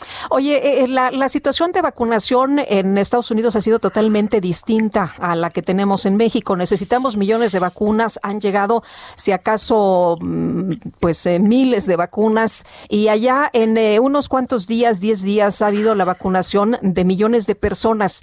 Eh, ¿Qué tendríamos que hacer, Javier? Bueno, lo primero es que tendríamos que asegurar un abasto eh, enorme. Lo que ha hecho la Cancillería en este momento ha sido asegurar hasta este momento ya listas para entregar, pues las que vemos nosotros eh, para, para finales de este mes, ¿sí? Uh, perdón, para finales del, de, del mes de enero. Y después la Cancillería nos ha mostrado una curva de suministro de la vacuna de Pfizer BioNTech para llegar a 34 millones de dosis a finales de el año que va a comenzar. De ahí en fuera, lo único que tenemos nosotros son estas famosas precompras o eh, promesas de compra. Hay que entender que en este momento, Lupita, en el planeta solamente se están aplicando cuatro vacunas. Dos, de una manera, vamos a llamarle ortodoxa, la de Pfizer, BioNTech y Moderna, que son las que tienen un registro de uso de emergencia en Estados Unidos y que Moderna todavía no lo tiene en México, por cierto, ¿sí? Es muy probable que eh, lo, lo, tuviera y si fuera así, el mismo canciller nos dijo que Moderna no va a entregar vacunas hasta antes del mes de abril. Sí. Entonces, eso para tomarlo en cuenta, ¿eh? la única vacuna con la que contamos de manera normal en México es la de Pfizer BioNTech. En Rusia están poniendo la suya, pues porque se la aprobaron ellos solitos y ellos sabrán lo que hacen con su vacuna, ¿sí? ¿sí? Lo dicen mismo que tiene que mucha efectividad, ¿no? Además. Sí, sí, sí. Y, y, bueno, el asunto nada más es que no han logrado, primero que nada, les faltaban uh, pacientes de mayores de 60 años en sus estudios clínicos y la segunda es que no han logrado probar muchas cosas que a la comunidad científica le interesaría, primero. Y el caso de, de alguna de las vacunas chinas, que no me queda claro cuál es, porque Cancino sigue haciendo fase 3, de hecho está haciendo fase 3 en México apenas, y que algunos chinos están utilizando la suya. Digamos que eso es lo que, lo que hay en este momento eh, disponible. Entonces creo que es una preocupación real. ¿Sí? El saber cuál va a ser este, eh, no me gusta la palabra en inglés, pero rollout, esta, esta fase de, de, entregas que vamos a tener y con qué vacunas. Porque lo que decía ayer el presidente es que vamos a tener a todo el personal primario de salud, que son como 700 mil personas vacunadas a finales de enero. Me parece excelente, pero en esa, en esa velocidad de despegue, como bien lo decías, en Estados Unidos ya van, ya, ya, ya, ya, suman millones las personas que están siendo, que están siendo vacunadas, y esto corre prisa. Así es. Y eh, antes de despedirnos, tenemos eh, escasos 40 segunditos, Javier. Te quisiera preguntar, ¿las vacunas han sido gratuitas y universales eh, en México desde que yo me acuerdo? Porque hay quien se está parando el cuello y, ahora dice que las vacunas, eh, pues gracias a, los a, a, determinados partidos políticos las tenemos aquí. dinos, por favor, acláranos el punto. Las vacunas han sido gratuitas en México siempre, pero lo más importante que desde 1980 hasta hace dos años tuvimos uno de los mejores programas de vacunación en México que logró disminuir la mortalidad infantil de 53 niños muertos por cada 100 mil a solamente 13.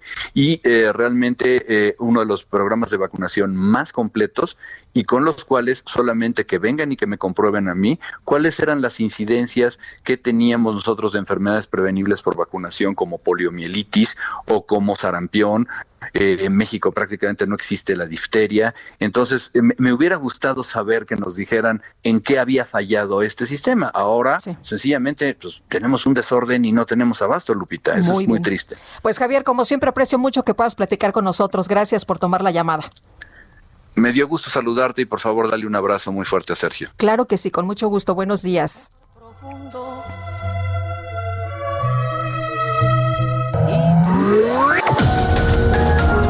Sergio Sarmiento y Lupita Juárez quieren conocer tu opinión, tus comentarios o simplemente envía un saludo para ser más cálida esta mañana.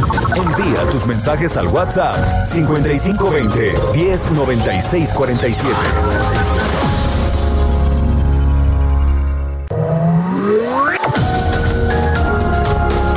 Continuamos con Sergio Sarmiento y Lupita Juárez por El Heraldo Radio.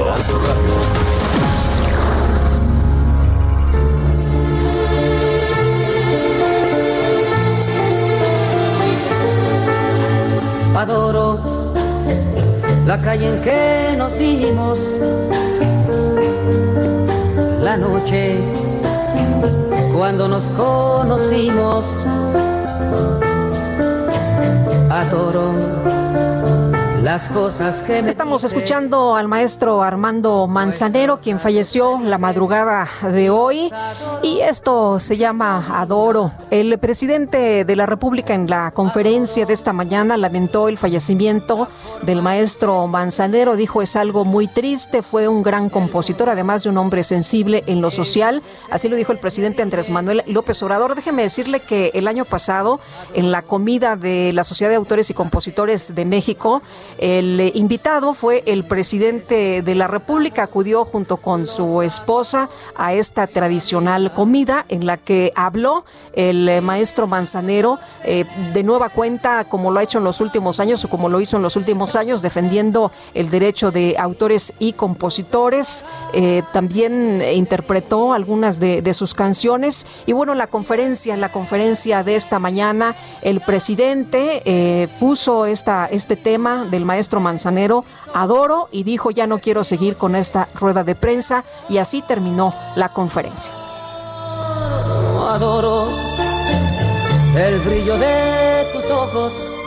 Yo tengo que lamentar mucho porque me están informando del fallecimiento de don Armando Manzanero. Es algo muy triste. Don Armando Manzanero, un gran compositor de lo mejor del país, además un hombre sensible también en lo social. No se me va a olvidar cuando en una entrevista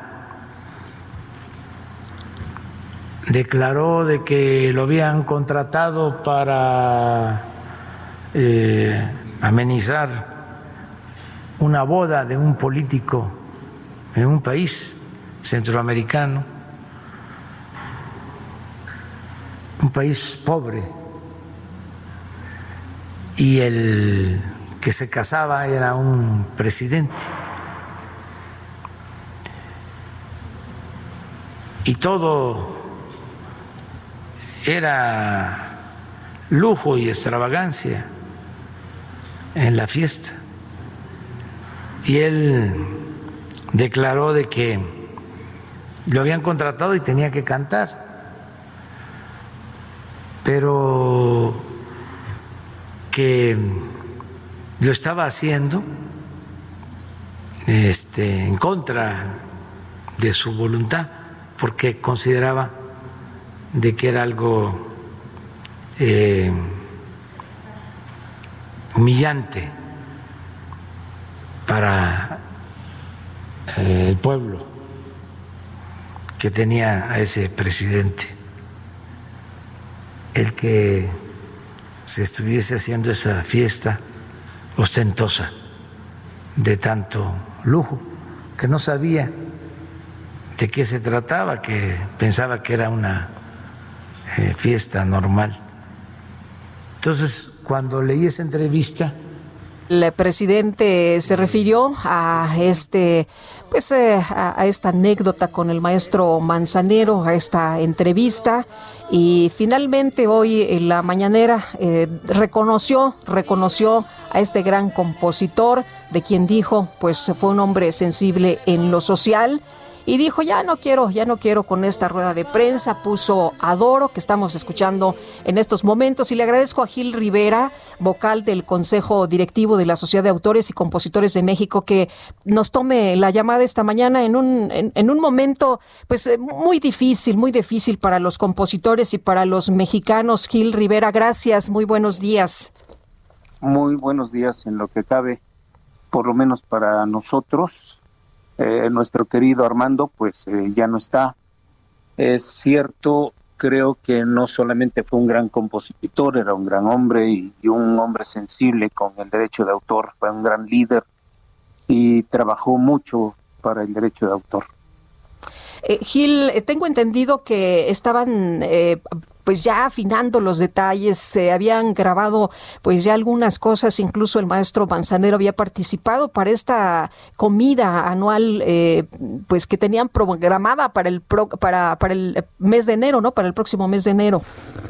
Sí, claro, bueno, por la por la pandemia no podemos eh, tener la fiesta presencial, eso es eh, natural. Y habíamos preparado, mejor dicho, hemos ya preparado una fiesta, porque así lo hubiera querido también él, eh, virtual, con la participación de muchos de nosotros, de la misma manera para tratar de, hermanarnos, aunque sea a la distancia, y, y, tratar de estar juntos en un día tan especial como el 15 de enero, que es el Día del Compositor. Eso me imagino que, que se va a llevar a cabo de todas maneras. Eh, nosotros, como Sociedad de Autores y Compositores, emitiremos un, un, comunicado más tarde y algunos de nosotros los que tenemos teníamos una gran cercanía con él, yo lo quise mucho, trabajé con él muchas veces eh, pues solo podemos decir que nos duele en el alma, es eh, nuestro hermano querido, nuestro líder, y es muy doloroso, pero Dios debe tenerlo en su gloria. ¿Cómo se conocieron? Uy, hace, bueno, en el caso mío, hace muchos años, muchos, muchos. Primero, como viéndolo a él como, como vicepresidente de la sociedad, Después empezamos a, unirnos un poco por la misma música, por estar juntos. Y cuando él, a él le gustó la forma como yo cantaba, empezó a invitarme y, fui con él a muchos lados, a Sudamérica, Brasil, a Bolivia, Argentina, aquí mismo en México, a, Oaxaca, a mi tierra, a su tierra, Mérida, a muchos lados a cantar con él. Él me hacía el favor de invitarme y de cantar a dueto. Y después tuve la fortuna de que en una locura que tuve de ponerle letra al hermosísimo danzón Nereidas de don Amador Pérez Torres, él la grabó conmigo, está su voz ahí conmigo en el más reciente disco mío. Y bueno, la cercanía, independientemente de trabajar para la Sociedad de Autores y Compositores y, luchar por el derecho de autor, pues era, era bastante personal. Eh, nos conocimos, estuvo en mi casa en Oaxaca, he estado yo en muchos lados y yo les puedo jurar que era un, hombre muy afable, muy eh, cariñoso, muy galante, romántico, por supuesto, y, debo decir que es gloria para, para México, para la música romántica del mundo, y es una gran pérdida para todos. Eh, un día escuché que, que cuando lo acababan de intubar, habían dicho que había sido en contra de su voluntad. Eso es, eh, bueno, de alguna manera mentira porque a nadie podrían intubarlo en contra de su voluntad, pero en contra de su, de su deseo sí, porque él quería estar consciente y quería estar junto con todos nosotros. Todavía estuvo comunicándose y haciendo bromas de hecho, él llegó. Eh, eh, desgraciadamente, sí. Gil, de hecho, él llegó al hospital porque hemos tenido comunicación eh, durante todos estos días con la sociedad de autores y nos decían que llegó, que llegó muy, pues que llegó bastante bien, de hecho, que, que era en realidad un tema de, pues, pues para, para estar más seguros, que los médicos estuvieran atentos por, pues, por la edad del maestro y por los padecimientos que él ya tenía previamente. Claro, ya quisiéramos nosotros ser, lo activos que él era. Todavía el lunes pasado, hace eh, como 15 días ya casi, eh, estuvo grabando, yo hablé con él el siguiente martes, nos hablamos, acababa de grabar, eh, precisamente iba a hacer algo con, con una niña acerca de Nereidas, salió del estudio y ya se sentía un poco mal, pero como era un hombre muy activo, estuvo viajando, fue a cantar creo que a San Luis Potosí también, estuvo en Oaxaca en un homenaje y se empezó a sentir mal. Y lógicamente nosotros lo que hicimos fue tratar de que se, se revisara, eh, lo, lo eh, auscultaron, vieron que era muy posible que tuviera COVID y entonces insistió nuestro jefe de servicios médicos, el doctor Martínez Galviati, en que se internara para que lo, lo, llevaran por lo mismo, por sus comorbilidades, él tenía diabetes, y había que eh, estarlo revisando. Entonces fue, él, él mismo fue al hospital y lo empezaron a, tratar ahí. Eh, Gil, el maestro escribió más de 400 canciones. Me quedé pensando esto de que era tan activo, tan hiperactivo, eh, pues no paraba. Así es, él nunca, nunca paró. Eh, yo le puedo jurar que eh, creo que de alguna manera, si existe la envidia buena, nosotros, sus compañeros, sus hermanos, le decíamos, oiga maestro, pero ¿cómo se hace la música? Él a, las 5 de la mañana estaba parado y tocando en su piano, tomándose un cafecito, porque él decía que si llegaba la, la inspiración, tenía que encontrarlo a uno despierto. Y eso es cierto es cierto, la, inspiración y la música están en el corazón, pero también están en el trabajo. Así es, así es, en el trabajo de todos los días, además de premio Grammy a la carrera artística, ¿no? Un reconocimiento pues muy importante para este compositor mexicano. Sí, bueno, como líder, como presidente de la Sociedad de Autores y Compositores, creo que se equipara con los mejores del mundo y eh, recibió muchísimos, muchísimos homenajes y ahorita lamento precisamente que, eh, por esta forma de, de, la pandemia que estamos viendo, yo estoy seguro que si no fuera así, él viviría muchos años más trabajando y cantando y llevando su música a todos lados. Pero desgraciadamente ahora esto mismo no nos va a permitir hacer un homenaje como él lo, lo merecería y lo tendremos que hacer eh, en cuanto esta locura en la que estamos inmersos nos lo permita. Y el mejor homenaje es escuchar su música, ¿no? Escuchar eh, todo su, su trabajo, maestro. Así es, yo creo que no, no creo que haya en México una, una persona que no tenga un tema de, de Armando Manzanero, por lo menos dentro de sus favoritas y dentro de lo que les mueve el corazón. Pues es que forma parte de nuestro soundtrack de, de, vida de muchas generaciones. Así es, así es, precisamente, sí, hay muchas, muchas canciones hasta de presidentes eh, mexicanos, porque una de ellas también la escribió para, para, para un presidente mexicano. ¿Cuál? ¿Cuál canción? Que yo sepa, sí, eh, creo que o esta tarde vi o somos novios. Pues maestro Gil Rivera, le aprecio mucho que haya platicado con nosotros, sobre todo en este momento pues tan tan difícil, tan triste. Este 2020 ha sido muy duro, muy duro. Se ha ido mucha gente eh, buena, talentosa, admirable y entre ellos el maestro Armando Manzanero. Me gustaría preguntarle eh, eh, ¿cómo, cómo van a ser, todavía no saben, ¿verdad? ¿Cómo van a ser los, los homenajes? No, bueno, los homenajes hay que planearlos, hay que saber qué, vamos a hacer todos, hay que platicar con las familias. Sí, claro. Eh, ahorita también hay que tomar primero, eh, eh, no sé, todas las medidas necesarias. él tenía la, la decisión de estar en su tierra, entonces es muy posible. yo estoy seguro que lo van a cremar por la misma cuestión de la pandemia y tendrá que ir hacia, hacia Mérida y después ya veremos en cuanto a, las otros, los otros protocolos, que eso sí es, no pasa nada, es institucional. claro. Pero hace rato platicamos eh, el maestro Arturo Márquez, que también hace una gloria de nosotros, los mexicanos, gran compositor de música de concierto, y él tiene, tiene razón al decir que es, es la mayor pérdida de esta pandemia. Pues maestro Gil Rivera, le agradezco, le agradezco eh, que haya platicado con nosotros eh, y que nos haya tomado la, la llamada para recordar a este, para despedir, para despedir al, al maestro Manzanero. Al contrario, gracias a ustedes, saludos a don Sergio. Gracias. Que tengan muy buen día todos y por favor sigan cuidándose. Claro que sí, claro que sí. Maestro Gil Rivera, vocal del Consejo Directivo de la Sociedad de Autores y Compositores de México. De México.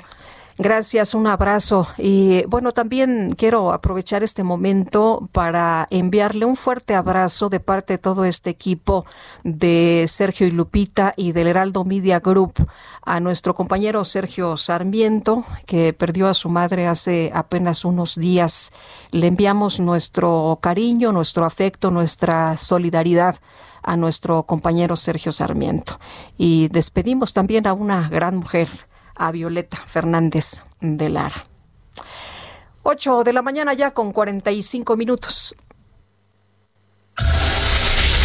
El Químico Guerra con Sergio Sarmiento y Lupita Juárez. Químico Guerra, ¿cómo te va? Muy buenos días. Tú nos tienes, tú nos tienes las otras noticias.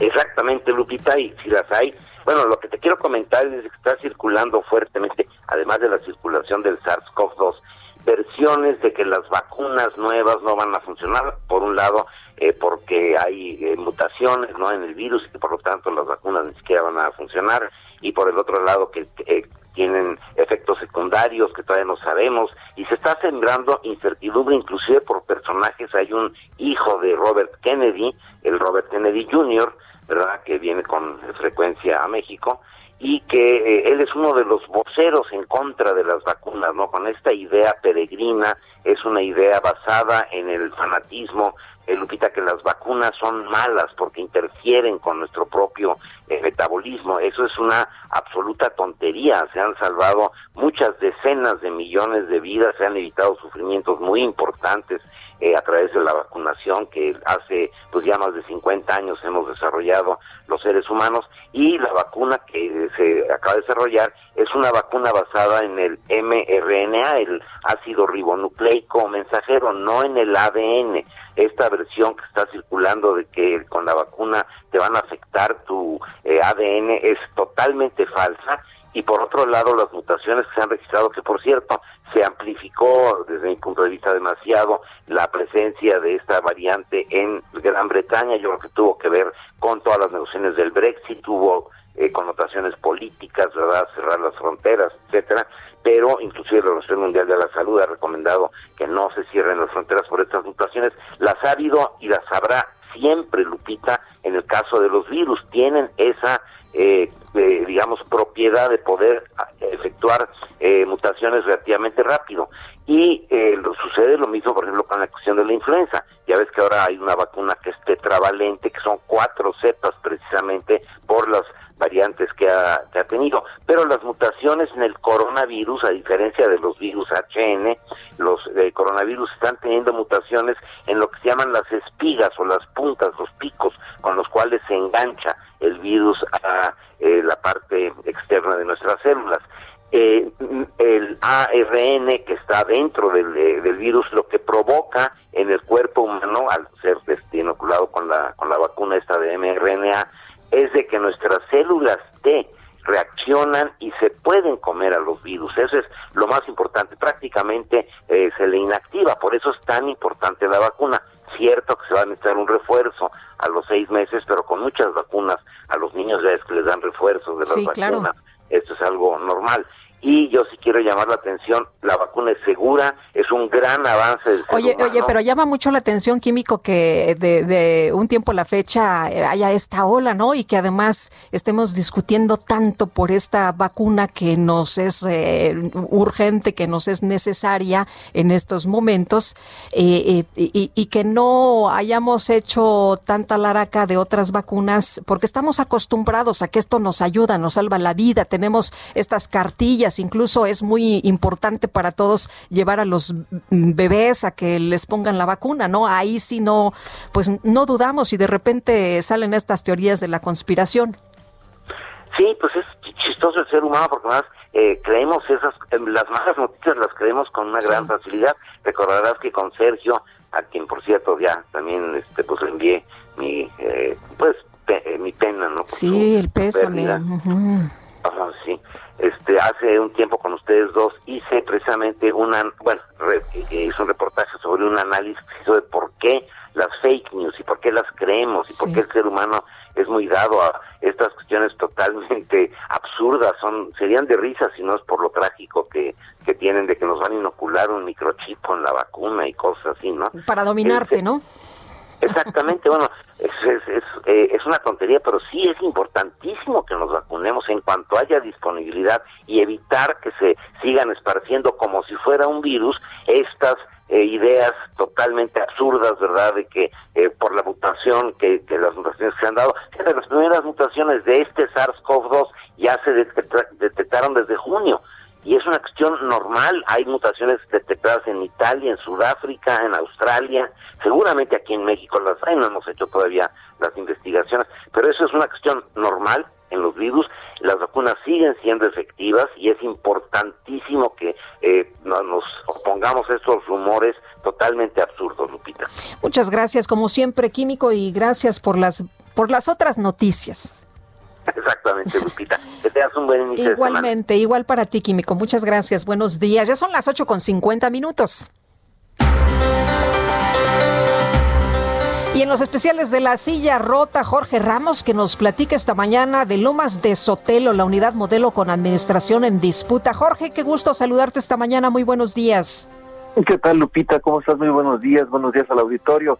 Pues fíjate que en la silla rota hemos hecho un recorrido desde hace unos meses en las unidades, distintas unidades habitacionales eh, grandes que hay en la Ciudad de México, eh, Tlatelolco, en fin, eh, varias. Y en esta ocasión eh, visitamos Lomas de Sotelo, que, bueno, aunque su nombre verdadero es Hermanos Terrán, eh, es un espacio que ha logrado mantenerse en buenas condiciones a 53 años, fíjate, 53 años de su creación, está ubicada eh, en los límites de la Ciudad de México y el Estado de México, en la zona norponiente de la zona metropolitana de la, de la Ciudad de México, de la capital del país. Esta unidad, insisto, mejor conocida como Lomas de Sotelo, es un espacio que prácticamente no muestra el paso de los años. Eh, fue inaugurada en 1973, pero ¿cuáles son los problemas, Lupita? ¿Cuáles son los problemas que enfrenta esta unidad habitacional a pues prácticamente 60 años de distancia? Bueno, se los contamos en la silla rota, en donde, insisto, también tenemos una cobertura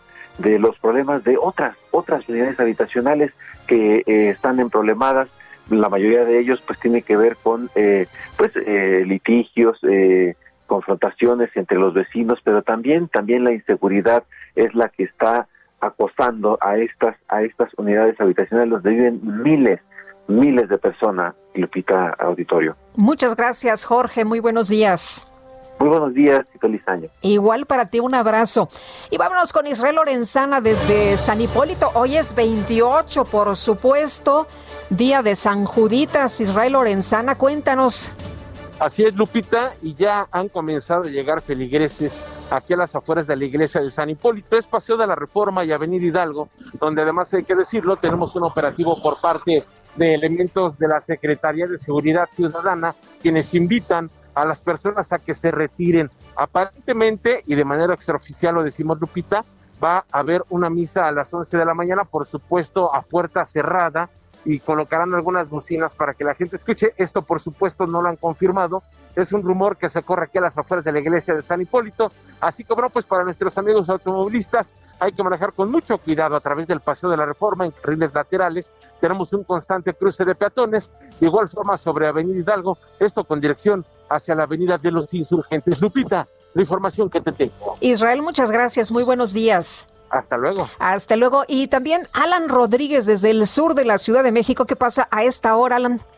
Hola, ¿qué tal Lupita? Muy buenos días. En estos momentos estamos recorriendo la Ciudad de México con dirección hacia la zona sur de la capital y Calzada de Tlalpan es una muy buena opción, ya que a partir del eje 4 sur hasta la zona de Tasqueña tenemos muy buen avance. En el sentido contrario, eh, también tenemos avance eh, bastante favorable desde la zona del periférico y hasta la zona del viaducto Miguel Alemán Valdés. También por otra parte queremos informarle que el eje central, si es que usted se acerca hacia la zona centro de la Ciudad de México, desde la zona de eh, hasta el cruce con el río del, con, perdón, con tenemos muy buen avance. Es el reporte que tenemos. Muchas gracias, Alan. Muy buenos días. Excelente día. Igual para ti, son en este momento las 8 de la mañana ya con casi 55 minutos. El número de WhatsApp 55 20 10 96 47.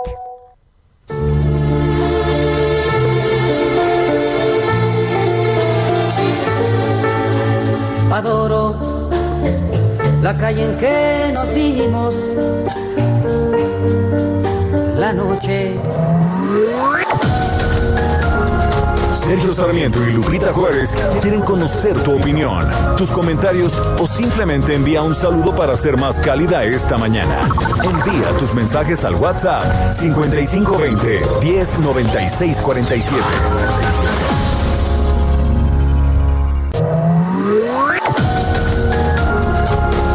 Continuamos con Sergio Sarmiento y Lupita Juárez por El Heraldo Radio.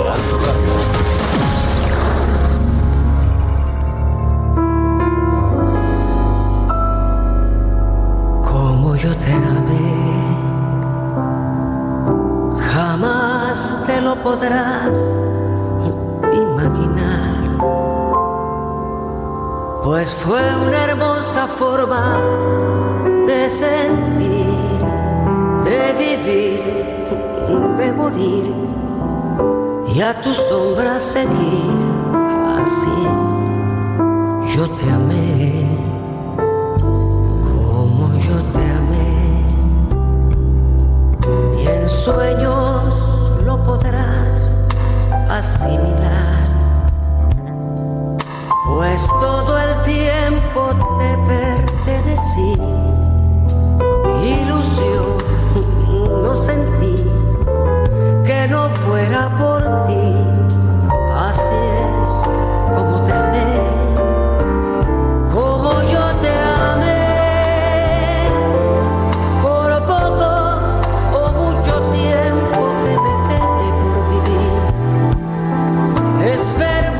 Escuchando al maestro Manzanero y esta una de mis favoritas, como yo te amé. Todos tenemos una favorita de Manzanero, una que nos prestó para cantar, para enamorar, para bailar o para despedirnos. como yo te amé. No creo que algún día me lo Son las 9 de la mañana, 9 con 2 minutos.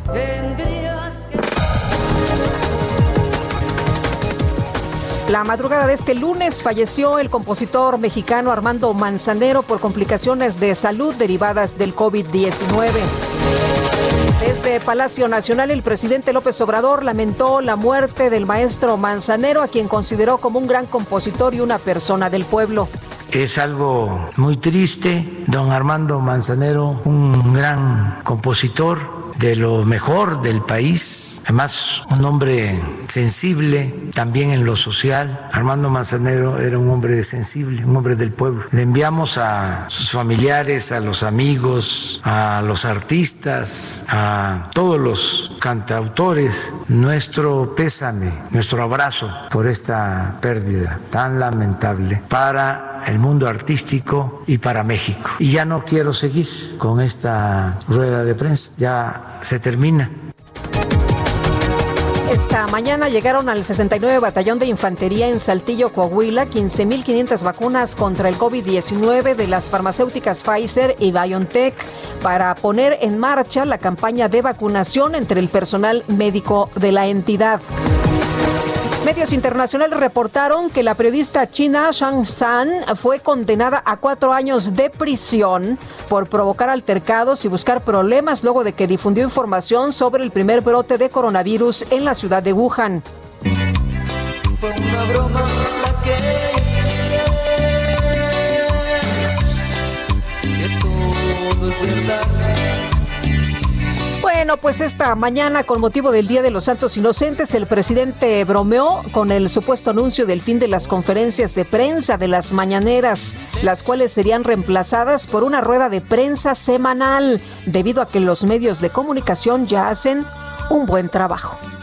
Por eso ya de una vez les digo que sí vamos a seguir teniendo las mañaneras, nada más que hoy es 28. Entonces es el Día de los Santos Inocentes. ¿Cómo creen que no vamos a tener las mañaneras? Se, se frotarían las manos toda la prensa conservadora, subvencionada. No puedo decir cómo se le dice a eso coloquialmente, pero fin. Nada más sería estar eh, recibiendo todos los golpes.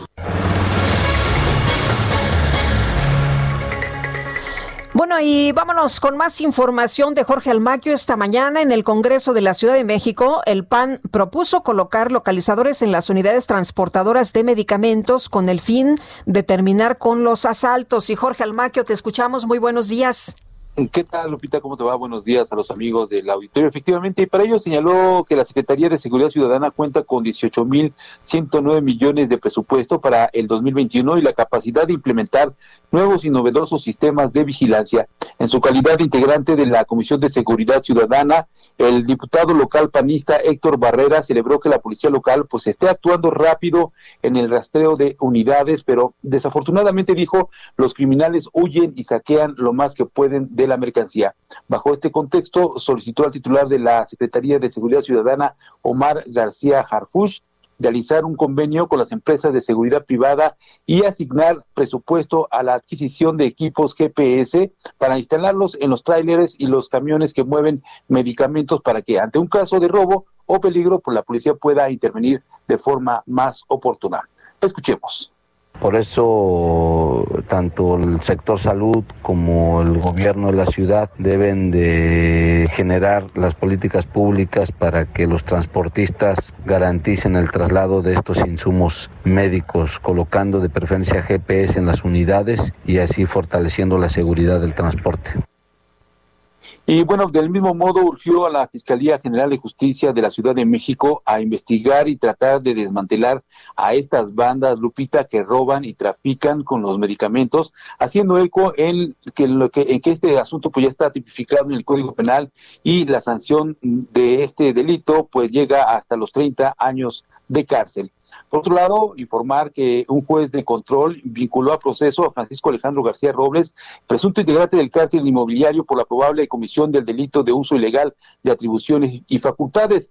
García Robles, quien fue director de instrumentos para el desarrollo urbano de la Secretaría de Desarrollo Urbano y Vivienda durante la administración de Miguel Ángel Mancera, cuenta también con otras tres órdenes de aprehensión. Según la indagatoria, el exfuncionario, quien fue detenido en Acapulco Guerrero, emitió un dictamen por el cual autorizó la constitución de un polígono de actuación donde permitió la construcción de nueve niveles de estacionamiento sobre el nivel de banqueta adicionales a los 21 niveles habitacionales autorizados sin que fueran cuantificables para el potencial constructivo. Otras investigaciones de la Fiscalía refieren que entre 2017 y 2018 esta persona autorizó 48 obras irregulares y otorgó permisos para el desarrollo de una torre de 34 niveles en Paseo de los Laureles en la colonia Bosques de las Lomas, cuyo predio había sido autorizado para la construcción de solo seis viviendas unifamiliares de cuatro niveles de altura. Finalmente, durante la audiencia, el impartidor de justicia calificó como legal la detención, fijó como medida cautelar la prisión preventiva justificada y estableció el plazo de dos meses para el cierre de la investigación complementaria. Lupita, amigos, el reporte que les tengo. Muchas gracias, Jorge. Muy buenos días. Buen día, hasta luego. Hasta luego. Y de acuerdo con el resumen ejecutivo de la actualización del reporte de exceso de mortalidad, los primeros 12 días de diciembre, las muertes registradas por COVID-19 aumentaron 62%. Híjole, es una cifra impresionante, 62% en la Ciudad de México. Y Carlos Navarro, te escuchamos. Buenos días. Buenos días, Lupita. Te saludo con gusto a ti al auditorio. Bien, entre el primero y 12 de diciembre en la Ciudad de México, las muertes registradas por COVID-19 o sospecha de este repuntaron 62%, como bien lo comentabas, en comparación con lo ocurrido en el mes de noviembre, de acuerdo con el resumen ejecutivo de la actualización del reporte de exceso de mortalidad. En noviembre, el promedio diario fue de 98 fallecimientos relacionados con este padecimiento. Sin embargo, en el periodo ya mencionado se reportaron 159 decesos al día por COVID-19. En este caso, 79.6% de las personas que perdieron la vida eran originarios de la Ciudad de México, el 18.3% del Estado de México y el resto provenía de otras entidades. En total, entre el primero y 12 de diciembre se contabilizaron 4.681 actas de defunción en la Ciudad de México. Sin embargo, en comparación con otros años eh, previos, 2.664 representan exceso de mortalidad por esta condición del nuevo coronavirus. Comentarte, Lupita, que aún, aún no se alcanza el promedio diario que se logró en mayo pasado, que fue de 181.6 decesos, sin embargo, sigue en aumento y ya estamos cerca a casi 30 de decesos diarios por esta situación. La hospitalización sigue en aumento y los contagios siguen en aumento. Esperamos a ver en qué días logra el impacto de, de las medidas implementadas en la Ciudad de México con el cierre de actividades, Lupita que pronto se corte todo esto, ¿no? Porque eh, la verdad a mí me, me, sorprende el eh, pues eh, el, el, aumento de las muertes es es una, una cifra muy muy importante, 62%. 159 decesos sí, al día, no, mientras no. que en noviembre eran 98 y estamos cerca de igualar la peor condición en este caso que en mayo que fueron poco más de 180 fallecimientos por COVID-19 o sospecha de este padecimiento. Pues como regresamos meses, ¿no? Regresamos a, a, al mes de mayo cuando se supondría que pues estaríamos mucho mejor ya para para finalizar este año, pero como nos advirtieron los médicos, pues tendríamos que haber seguido otras medidas, haber eh, instrumentado otras acciones. Por lo pronto, lo que tenemos que seguir haciendo es cuidarnos. Es correcto, incluso el modelo epidemiológico que se presentó por ahí del mes de abril por parte de la Agencia Digital de Innovación Pública señalaba que en estos meses ya la hospitalización iba a ser mínima y en enero las condiciones parecían no tener una alta hospitalización. Ese modelo quedó completamente rebasado y ahora las condiciones son peores en la Ciudad de México. Pues sí, lamentablemente. Muchas gracias, Carlos. Hasta luego, buenos días. Hasta luego, muy buenos días. Sí, la Secretaría de Energía restringió la exportación e importación de combustibles a empresas privadas al reducir de 20 a 5 años la vigencia de los permisos. ¿Qué significa todo esto? Víctor Ramírez, vocero de la plataforma México Clima y Energía. Te saludo con mucho gusto. ¿Cómo estás? Hola, muy buenos días. Eh, bien, gracias. Pues es una medida eh, que se tomó, digamos, al vapor sin seguir necesariamente todo el proceso que debería de tener este un algo regulatorio como esto y que no solamente es la reducción de tiempo en el que se puede eh, importar o exportar petrolíferos sino que hay otra serie de condiciones que dan mucha incertidumbre y a mi juicio, no, no soy abogado, pe- pero, a mi entender parecen este, ilegales de, de, de, de pronto y que yo creo que será fuertemente discutido en tribunales. Oye, Víctor, ¿se endurecen las actividades de importación y exportación de combustibles por parte de privados? ¿Esto es lo que vamos a ver en los próximos meses? Lo que sucede es que eh, ahora los permisos, primero, como bien decía, se reducen de 20 a 5 años. Esta parte es muy importante porque cuando tú vas a hacer una inversión para importar o exportar petrolíferos, tienes que hacer inversión en infraestructura y para hacer una inversión eh, tan fuerte como las que se requieren, eh, eh, las empresas que quieran importar o exportar tienen que tener certeza de que van a poder hacerlo por un periodo largo de tiempo para poder invertir en, en esta infraestructura. Entonces, ahora lo que haces es reduces, le das incertidumbre a las empresas y pues estás evitando de esta forma inversiones y favoreciendo a quien ya tiene infraestructura, este que es Pemex, pero eh, le estás quitando posibilidades al, al usuario de, de tener más opciones. Esa es una parte, pero hay otra parte que es bastante ah, interesante y que yo creo que esa va a ser la que va a ser más discutida en tribunales y es que ahora resulta que Secretaría de Energía le podría preguntar a Pemex o a CFE si están ellos de acuerdo en que un competidor de ellos eh, importe o exporte gas o petrolíferos y esta parte es creo que es todavía más delicado que el asunto de los de los años, ¿no? Sí.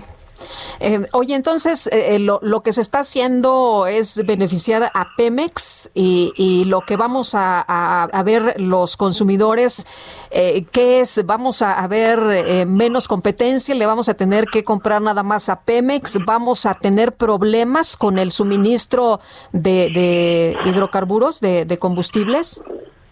Mira, per se no podría asegurarlo, pero sí genera las condiciones para que haya problemas en el suministro de hidrocarburos. Y voy a poner un ejemplo muy claro. Eh, ahora, eh, esta, esta nueva publicación dice que Secretaría de Energía le va a, a tener, le va a poder preguntar a Pemex si está de acuerdo o no en otorgar el permiso de importación. Entonces, supongamos que, que un día de estos, eh, tener eh, alguien le pide importar gasolinas o le empiezan a pedir a pedir permiso para importar gasolinas y Secretaría de Energía lo ve con Pemex y Pemex dice bueno mi plan es ampliar este, la producción en los siguientes años por lo tanto yo te digo que le niegues el permiso y resulta lo que ha pasado en los últimos años incluido este y es que la producción se sigue cayendo y negaste el permiso de importación de gasolinas, pero tampoco incrementaste tu producción, entonces no vas a tener petrolíferos suficientes para cubrir la demanda. Puede haber, eh, no, no en el corto plazo, hay que decirlo, pero sí puede haber consecuencias de desabasto en, en un, en un mediano plazo si terminan por no dar permisos, no, no darlos co- como debería de, de- de suceder, considerando eh, un supuesto crecimiento de Pemex que no se da, sí, sí, sí podría haber un- un- unas condiciones que lleven al desabasto. Bueno, ya lo experimentamos, ¿no? Por otras condiciones, pero ya lo experimentamos, el, el desabasto y nos fue muy mal. Exacto, esto lo que hace es generar un clima en el que fortalece las condiciones que podrían generar un desabasto. Recordemos que en ese momento eh, la- la- las condiciones de desabasto de hace dos años se mitigaron un poco gracias a que hubo una empresa que estaba ya trayendo sus combustibles y que y que pudo satisfacer la demanda eh, principalmente en la zona del Bajío. Este, ahora supongamos que no permites que crezca esa oferta, si, si estás eh, generando las condiciones para una, una crisis como la de hace dos años, ¿no? Hablas de, de complicidades, de Conamar, de ilegalidades. Em, ¿Esto es lo que, lo que ha logrado que, que se publique el acuerdo? El acuerdo por ley debería de tener un tiempo muy largo de, de, de consulta y no solamente un, un, tiempo muy largo, son, son, si no me equivoco, 30 días hábiles que no se cumplió. Esto se publicó para consulta a principios de diciembre y se publica ya aprobado este a, a finales de diciembre, por lo cual no sean los 30 días hábiles, pero además de eso, eh, lo, que vemos es que no hay respuestas a los comentarios. Una consulta pública por esta naturaleza, lo que debería hacer es que Secretaría de Energía, más bien la Comisión Nacional de Mejora Regulatoria, le entrega eh, todos los comentarios y el proyecto a Secretaría de Energía. Secretaría de Energía tendría que hacer una puntual respuesta de cada uno de los comentarios este porque los comentarios no son solamente yo quiero sino es la ley dice esto entonces debería de, de responder a los comentarios y en, y ya una vez respondidos crear un proyecto final considerando las opiniones de, de, los ciudadanos. Y lo que están haciendo aquí es eh, permitir solamente la publicación tomando en cuenta algunos comentarios, pero la gran mayoría de, ellos no. Yo creo que puede haber vicios tanto de la forma en la que se aprobó este acuerdo como en el fondo que hay muchas cosas de ilegalidad, porque recordemos que el Estado solamente puede hacer lo que la ley le dice y aquí están metiendo conceptos que no están contemplados en la ley, en la Constitución y, ni en ningún ordenamiento jurídico vigente, ¿no?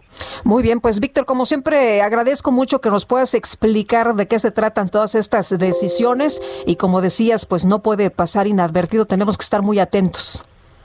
Sí, así es, porque finalmente a, a quienes están afectando es al ciudadano de a pie, que nos están negando oportunidades, nos están negando la posibilidad de inversiones o la certeza para generar inversiones, empleo, que pues, es lo que genera mejor calidad de vida de los mexicanos. ¿no?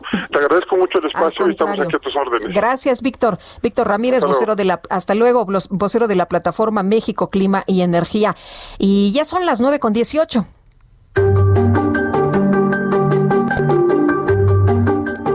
Está con nosotros Mariano Riva Palacio. Te saludo con mucho gusto esta mañana, Mariano. Buenos días.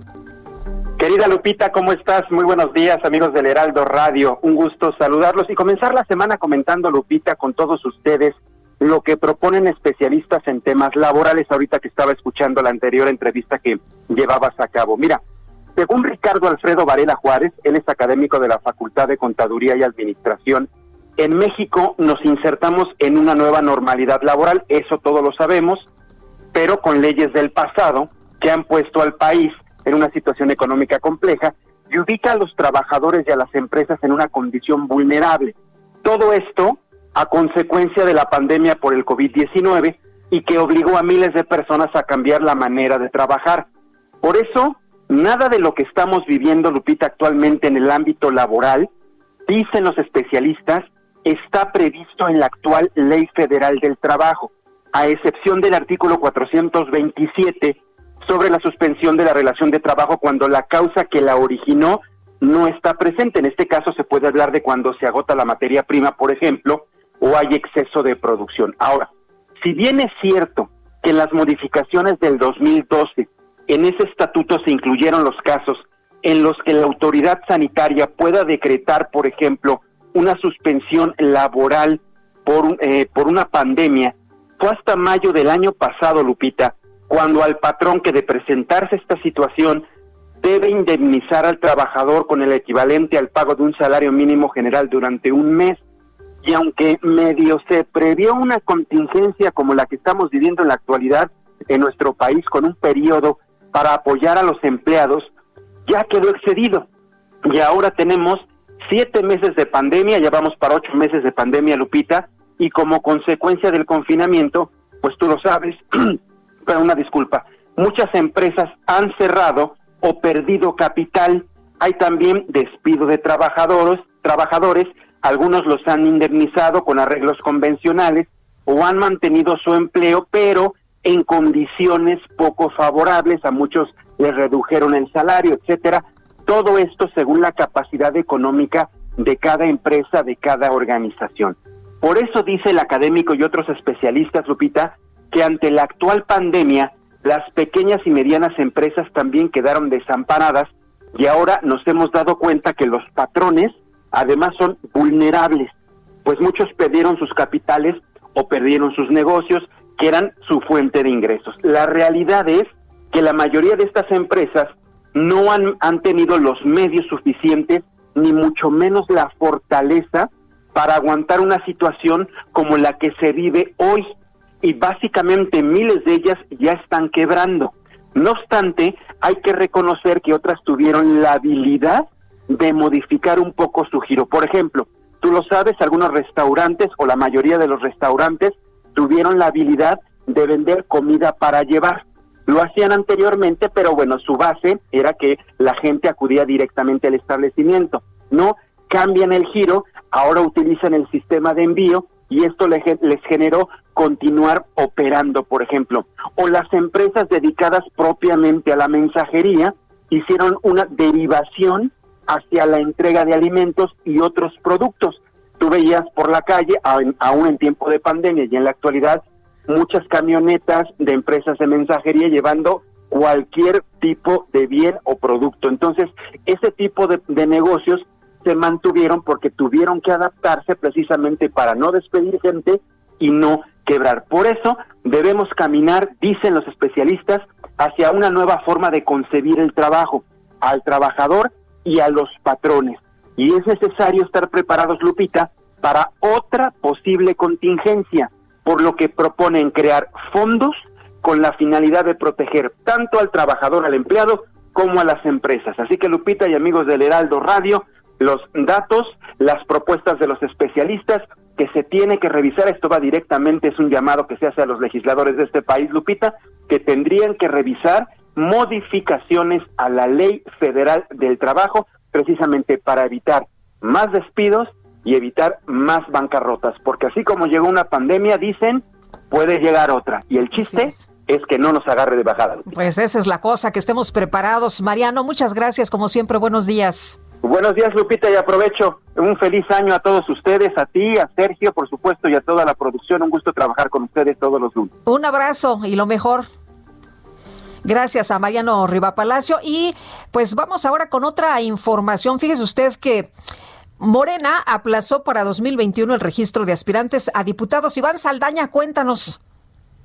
Lupita, auditorio, buenos días. Efectivamente, el partido Morena aplazó para el 5 de enero de este del 2021 el registro de aspirantes a diputados federales que iba a iniciar precisamente el día de hoy Lupita el día hoy lunes 28 de diciembre eh, pues debido a que la Ciudad de México que es la sede del registro de los candidatos de este partido pues se encuentra en color rojo del semáforo epidemiológico del COVID-19. Mario Delgado, el presidente de nacional del partido, informó primero en su cuenta de Twitter el ajuste del calendario de registro de la convocatoria al proceso de selección de sus aspirantes en San Lázaro, eh, acompañó eh, eh, el calendario de los ajustes con un mensaje en el cual escribió con el objetivo de favorecer la planeación y participación de todas y todos los aspirantes a diputados federales, hemos decidido aplazar la fecha de registro de candidatos para el siguiente año, como lo adelanta este Lupita. Gracias, Iván. Muy buenos días.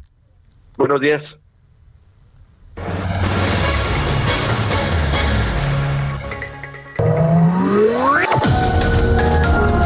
Sergio Sarmiento y Lupita Juárez quieren conocer tu opinión, tus comentarios o simplemente envía un saludo para ser más cálida esta mañana. Envía tus mensajes al WhatsApp 5520 109647.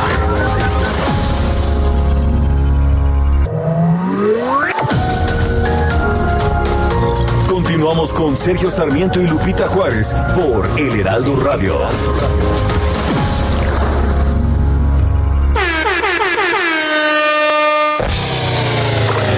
La micro deportiva.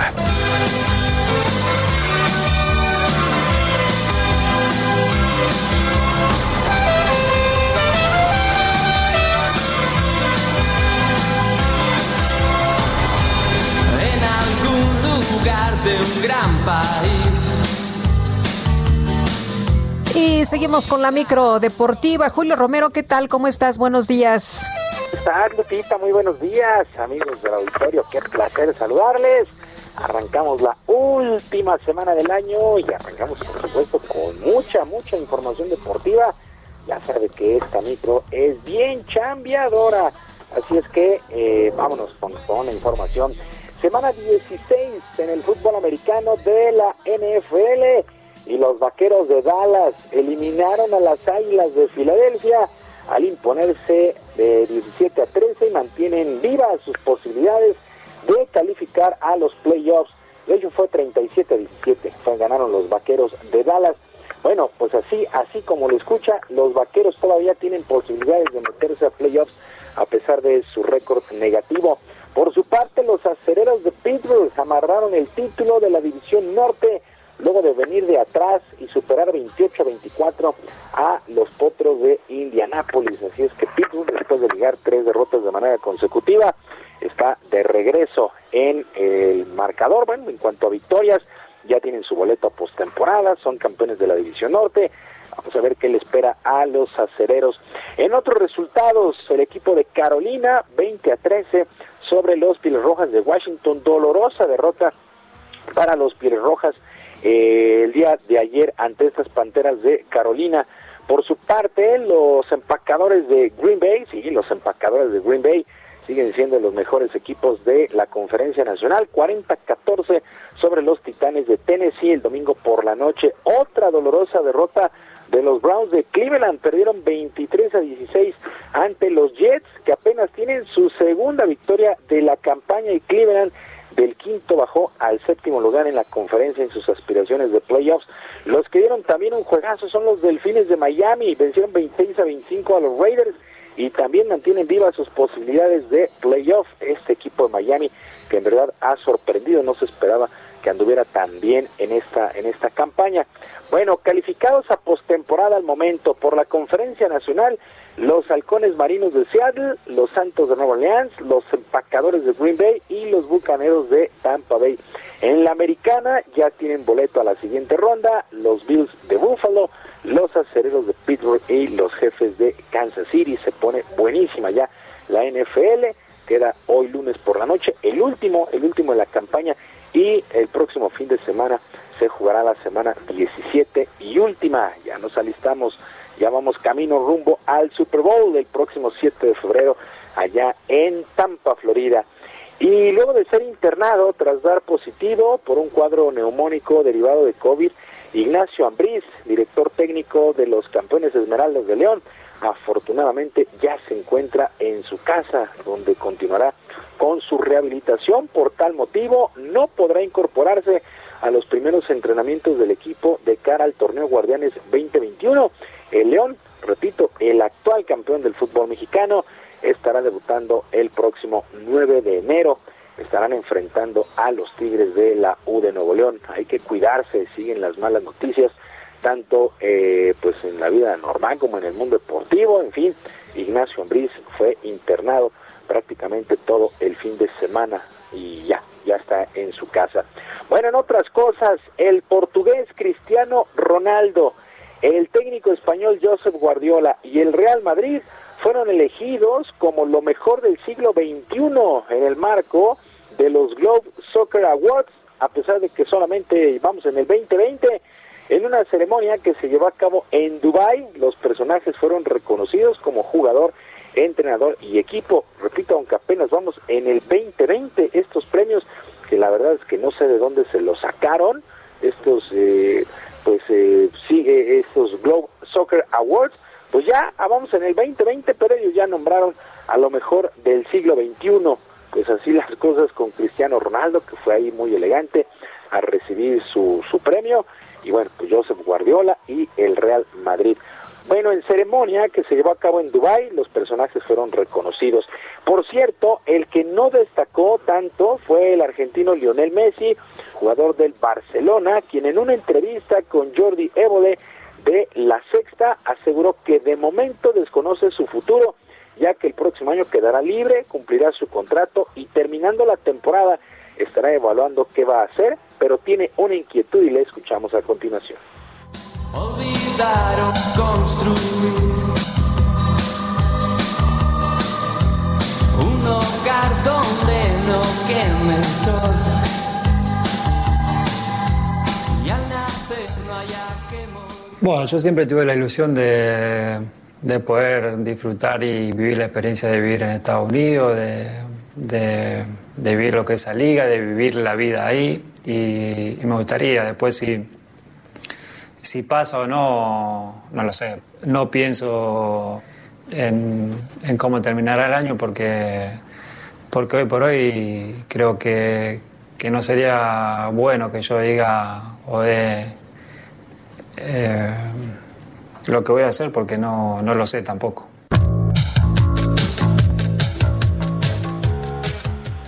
Lionel Messi y sus aspiraciones de vivir allá en los Estados en los Estados Unidos.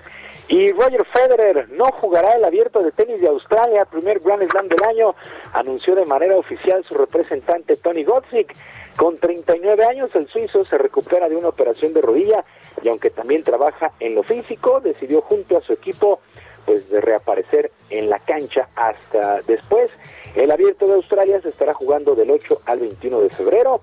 Eh, pues estas fechas se corrieron debido al tema de la pandemia, así es que no veremos a Roger Federer, ganador de 20 títulos de Grand Slam en Australia del 8 al 21 de febrero. Se me parece o me parece que el regreso se está complicando también debido ya a la edad de Roger Federer, es muy joven, pero para el mundo del tenis pues ya ya le, le costará un poco más de trabajo. Lupita, amigos del auditorio, la información deportiva este lunes, que es un extraordinario día, una mejor semana, abusados, no se dejen sorprender en este día, ¿eh? Muy bien, tomamos nota. Muchas gracias, Julio. Buenos días. Un abrazo, Julio Romero. Son las 9 con 37 minutos y vámonos con Mónica Reyes. Se ha Muy buenos días, Aris. ¿Qué tal? Qué gusto saludarte. Gracias, Sergio. Gracias, amigos. Vamos a hablar del factor de transferencia del Instituto Politécnico Nacional, pero ya sabes que hoy vine muy alegre, entonces quise empezar así. Adelante. No, Aris. está increíble. La verdad es que siempre una actitud positiva nos trae mejoras en nuestra salud y son los temas que vamos a platicar el día de hoy. Estamos viendo un repunte en los contagios, lamentablemente, muy complicado para el sistema de salud, en donde necesitamos hacer algo. Necesitamos protegernos, buscar la manera de elevar nuestro sistema de defensa propio que tenemos cada quien en nuestro cuerpo, que es el sistema inmunológico. Y eso lo podemos lograr tomando el factor de transferencia. Mira, a mí me gusta mucho este tratamiento y me da mucho gusto siempre venir a platicar porque yo veo los casos de éxito toda la semana de gente que me llama y me dice gracias porque yo me sentía mal, porque yo, bueno, me empiezan a platicar toda la historia y eso nos da mucho gusto del Instituto Claro, Politécnico Nacional. supuesto. Es un tratamiento que le va a ayudar a usted mucho a mejorar su salud, pero sobre todo a protegernos en esta época de contagios. Le voy a explicar. Es un tratamiento que es un líquido, viene en una ampolleta. No sabe a nada, lo coloca uno todos los días debajo de la lengua. Unos minutitos ahí se aguanta. 8 a 10 días. Se lo pasa, exacto. De 8 a 10 días es el mínimo para que usted pueda crear un espectro de cuatro meses en el que durante ese periodo usted tenga una multiplicación en sus glóbulos blancos, en sus leucocitos de 470%.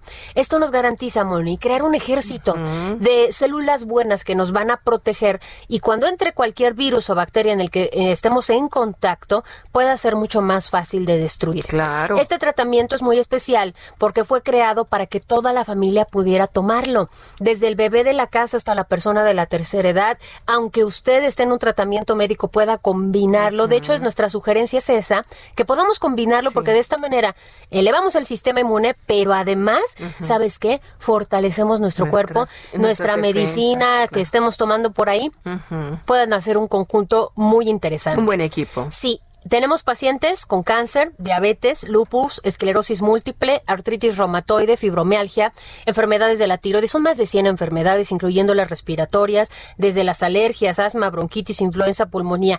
Todas estas, tomando el factor de transferencia, hemos visto resultados desde la primera semana y sobre todo, Moni, no tiene contraindicaciones ni efectos secundarios. Perfecto, Aris, ¿a dónde podemos marcar en este momento? Porque, pues yo estoy segura que muchas personas ya están preguntándose, teléfono, por favor, mejor. Y yo, Mónica, te digo, promoción. Promoción para acabar el año. Claro, pues tenemos una promoción muy especial, por eso vaya marcando, anote este teléfono para que usted sea de los ganadores de premios, sobre todo factor gratis. Claro, a ver. 55 56 49 44 44. Hoy es oportunidad de adquirirlo a un precio de 1,800 pesos. Es nuestro paquete, es nuestro paquete de seis dosis. Nosotros se lo vamos a triplicar. Quiere decir que usted solo paga seis y va a recibir 18. Exacto, Moni. Perfecto para dos miembros de la familia.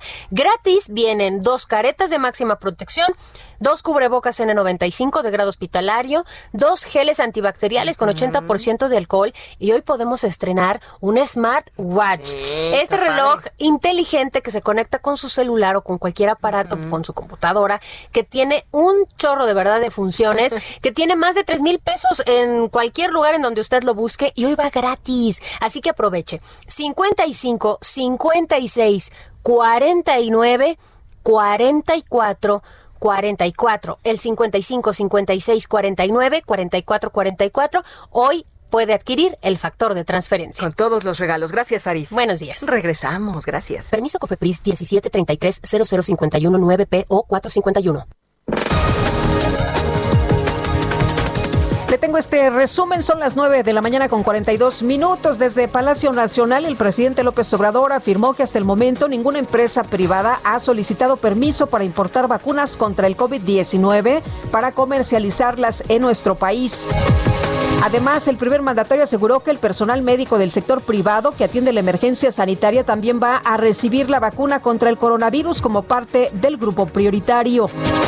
La farmacéutica Pfizer informó que la entrega de vacunas contra el COVID-19 para ocho países europeos programada precisamente para este lunes va a sufrir un pequeño retraso debido a un problema logístico. Este lunes, los embajadores de los países de la Unión Europea dieron su aprobación provisional al acuerdo post-Brexit con el Reino Unido para que pueda aplicarse a partir del primero de enero a la espera de la votación en la Eurocámara. Veo la tele cuando salgo de la escuela. Pero siempre antes hago la tarea. Le platico. ¿Le gusta ver a usted películas una y otra vez? o a lo mejor alguna serie que le gustaba hace algunos años, un programa especial. Bueno, un estudio hecho por la Universidad de Chicago, publicado en el Journal of Consumer Research, determinó que las personas que acostumbran volver a ver sus series de televisión o películas favoritas experimentan un alto nivel de bienestar y confort, debido a que evolutivamente los consumidores eligen repetir experiencias hedonistas del pasado en un intento instintivo de siempre estar satisfecho o feliz en la vida o de seguir en el presente los pasos confirmados que le dan a uno felicidad. Todos juntos nos ponemos a mirar.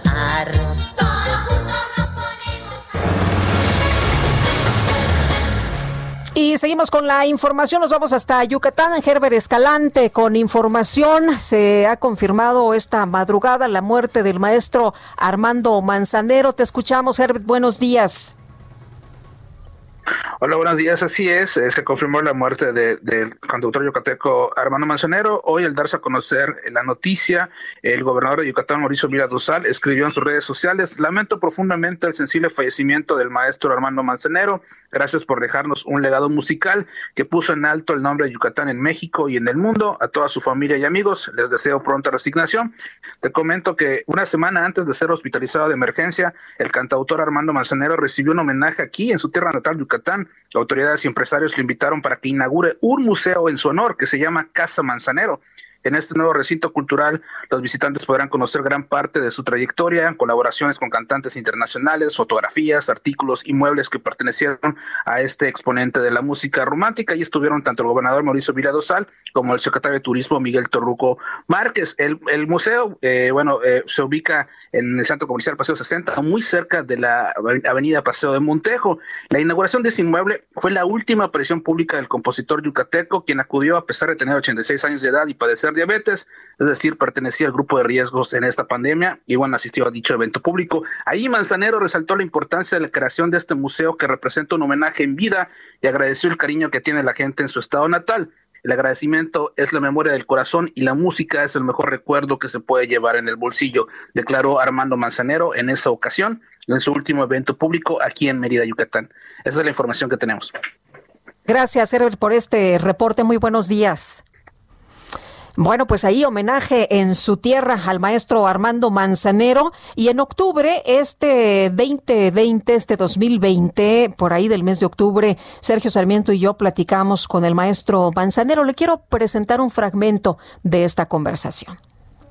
No hay nada personal, es solo el corazón que desayuna, come y cena de tu amor en el café de la mañana, canción de la semana. O escuchar al maestro Manzanero. Y cada vez que escucho al maestro Manzanero, que hablo con el maestro eh, Manzanero, sí es algo personal. ¿Por qué?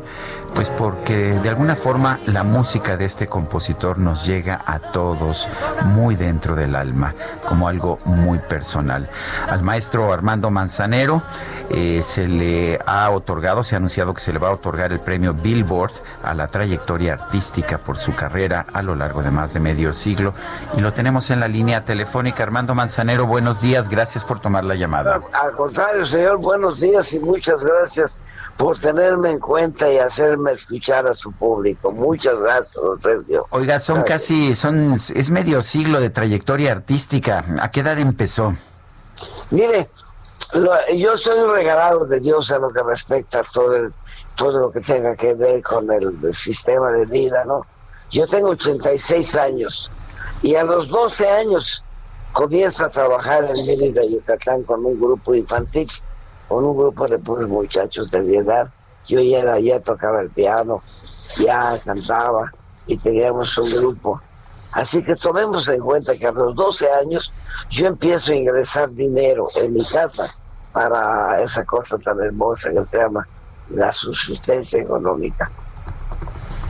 Maestro, ¿qué, qué, qué significa para usted el que siga viendo estos reconocimientos?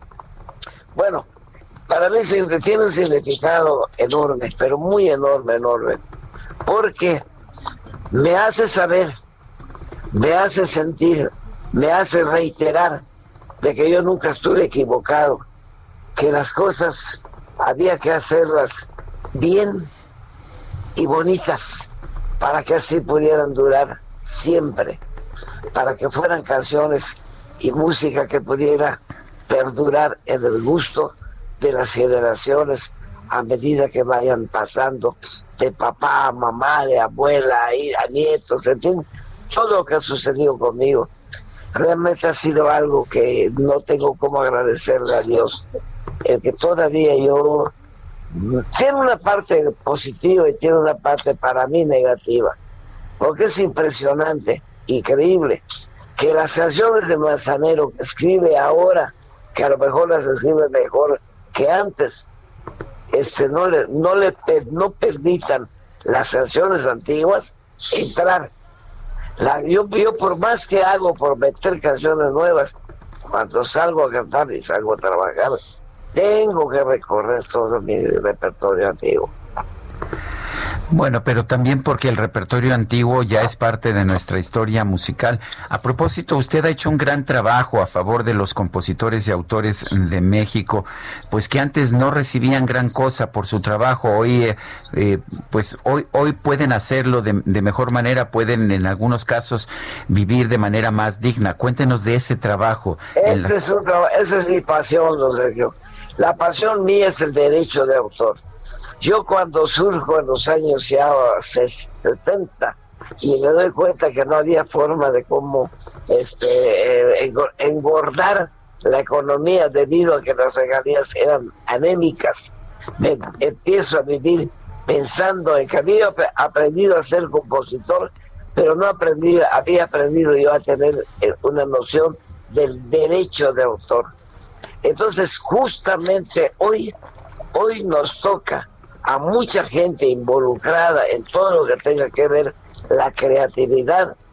Una conferencia por línea con mucha gente importante para ver la forma de cómo, de cómo eh, meternos en la copia privada, algo que ya muchos países del mundo, creo que como sesenta y tantos países del mundo ya tiene, y que nosotros todavía estamos pujando para que podamos, podamos tenerla, debido a que es necesario que, el compositor cobre la copia privada. ¿Qué es copia privada? Bueno, sencillamente hablemos de un teléfono. Un teléfono no costaría tanto dinero como, cuesta si no sirviera para copiar un libro, copiar canciones, copiar una, una, fotografía, una pintura, ya no dijéramos música, que es, realmente la parte más agredida. Entonces, tenemos que ver la forma de, unificarnos al resto del mundo para que los mexicanos, cada que alguien copie una canción, se la paguen. Tan fácil como eso. Eh, maestro, ¿qué tan difícil ha sido el que esto se logre? El año pasado lo vi en la comida de la Sociedad de Autores y Compositores y ahí le, demandaba usted al presidente y a todas las autoridades que estaban presentes. Eh, eh, ¿Qué falta por hacer? Falta por hacer que todo se unifique. Es, es normal, es normal que dé trabajo. Nada, nada es más trabajoso, ni existe trabajo más difícil que cobrar y, nada es más difícil para las grandes empresas que pagar. Entonces, ¿qué es lo que sucede? Que lo que pasa es que hay muchos intereses creados. Cuando uno dice, bueno, que me, me pague la copia privada, ¿verdad? Dice, oh, qué fácil es. Pero no, no, están, están de, empresas fuertísimas que son las que, los que no les interesa que eso se, se lleve a cabo. Entonces es un poquito difícil, pero no, pero no imposible. A la larga es algo que no estamos, no es un impuesto, no es nada que se esté pidiendo, además de, no, es algo que le corresponde al compositor.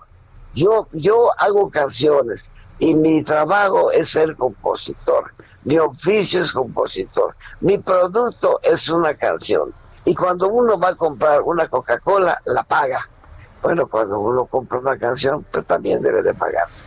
Porque es para el dinero, finalmente es para los autores y compositores, Armando. Definitivamente, eh, definitivamente. Yo no creo, yo no creo que ningún compositor en el mundo tenga el bienestar que tiene como el compositor mexicano. Los compositores mexicanos tenemos seguro social, tenemos un bono anual de Navidad, tenemos este nuestras, nuestras regalías, un pago de regalías de todo el mundo cada tres meses. Entonces, en realidad, estamos protegidos en todo y por todo. Claro que sí. Maestro, Maestro Manzanero, le mando un fuerte abrazo, todo mi afecto y mi cariño. Igualmente, don Sergio, muchas gracias por oírlo y muchas gracias por la bueno, pues ahí la conversación que tuvimos este mes de octubre del 2020 con el maestro Armando Manzanero y escuchó usted de la pasión por defender los derechos de autor. Rafael, el eh, cantante español, ha escrito en sus redes sociales, adoro la noche en que nos conocimos. Maestro Armando Manzanero, te llevas mi admiración y respeto. Rafael, y publica una fotografía precisamente con el maestro Manzanero. Ya son las nueve de la mañana con 54 minutos. Su música ha perdurado, es parte de nuestra historia y con sus canciones nos enamoramos, cantamos, lloramos y nos despedimos. Gracias, gracias maestro Armando Manzanero. Nosotros nos vamos en nombre de todo este equipo. Agradezco el favor de su atención. Le deseo que tenga un muy buen día y nos escuchamos mañana a las 7 en punto.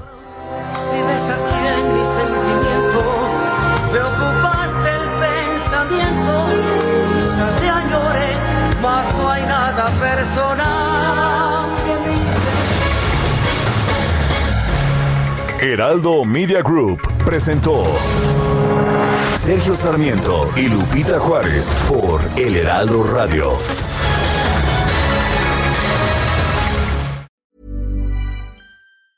Hi, I'm Daniel, founder of Pretty Litter. Did you know cats tend to hide symptoms of sickness and pain? I learned this the hard way after losing my cat, Gingy. So I created Pretty Litter, a health monitoring litter that helps detect early signs of illness by changing colors, saving you money and potentially your cat's life. Pretty Litter is veterinarian developed, and it's the easiest way to keep tabs on your fur baby's health right at home. Go to prettylitter.com and use code ACAST for 20% off your first order and a free cat toy. Terms and conditions apply. See site for details.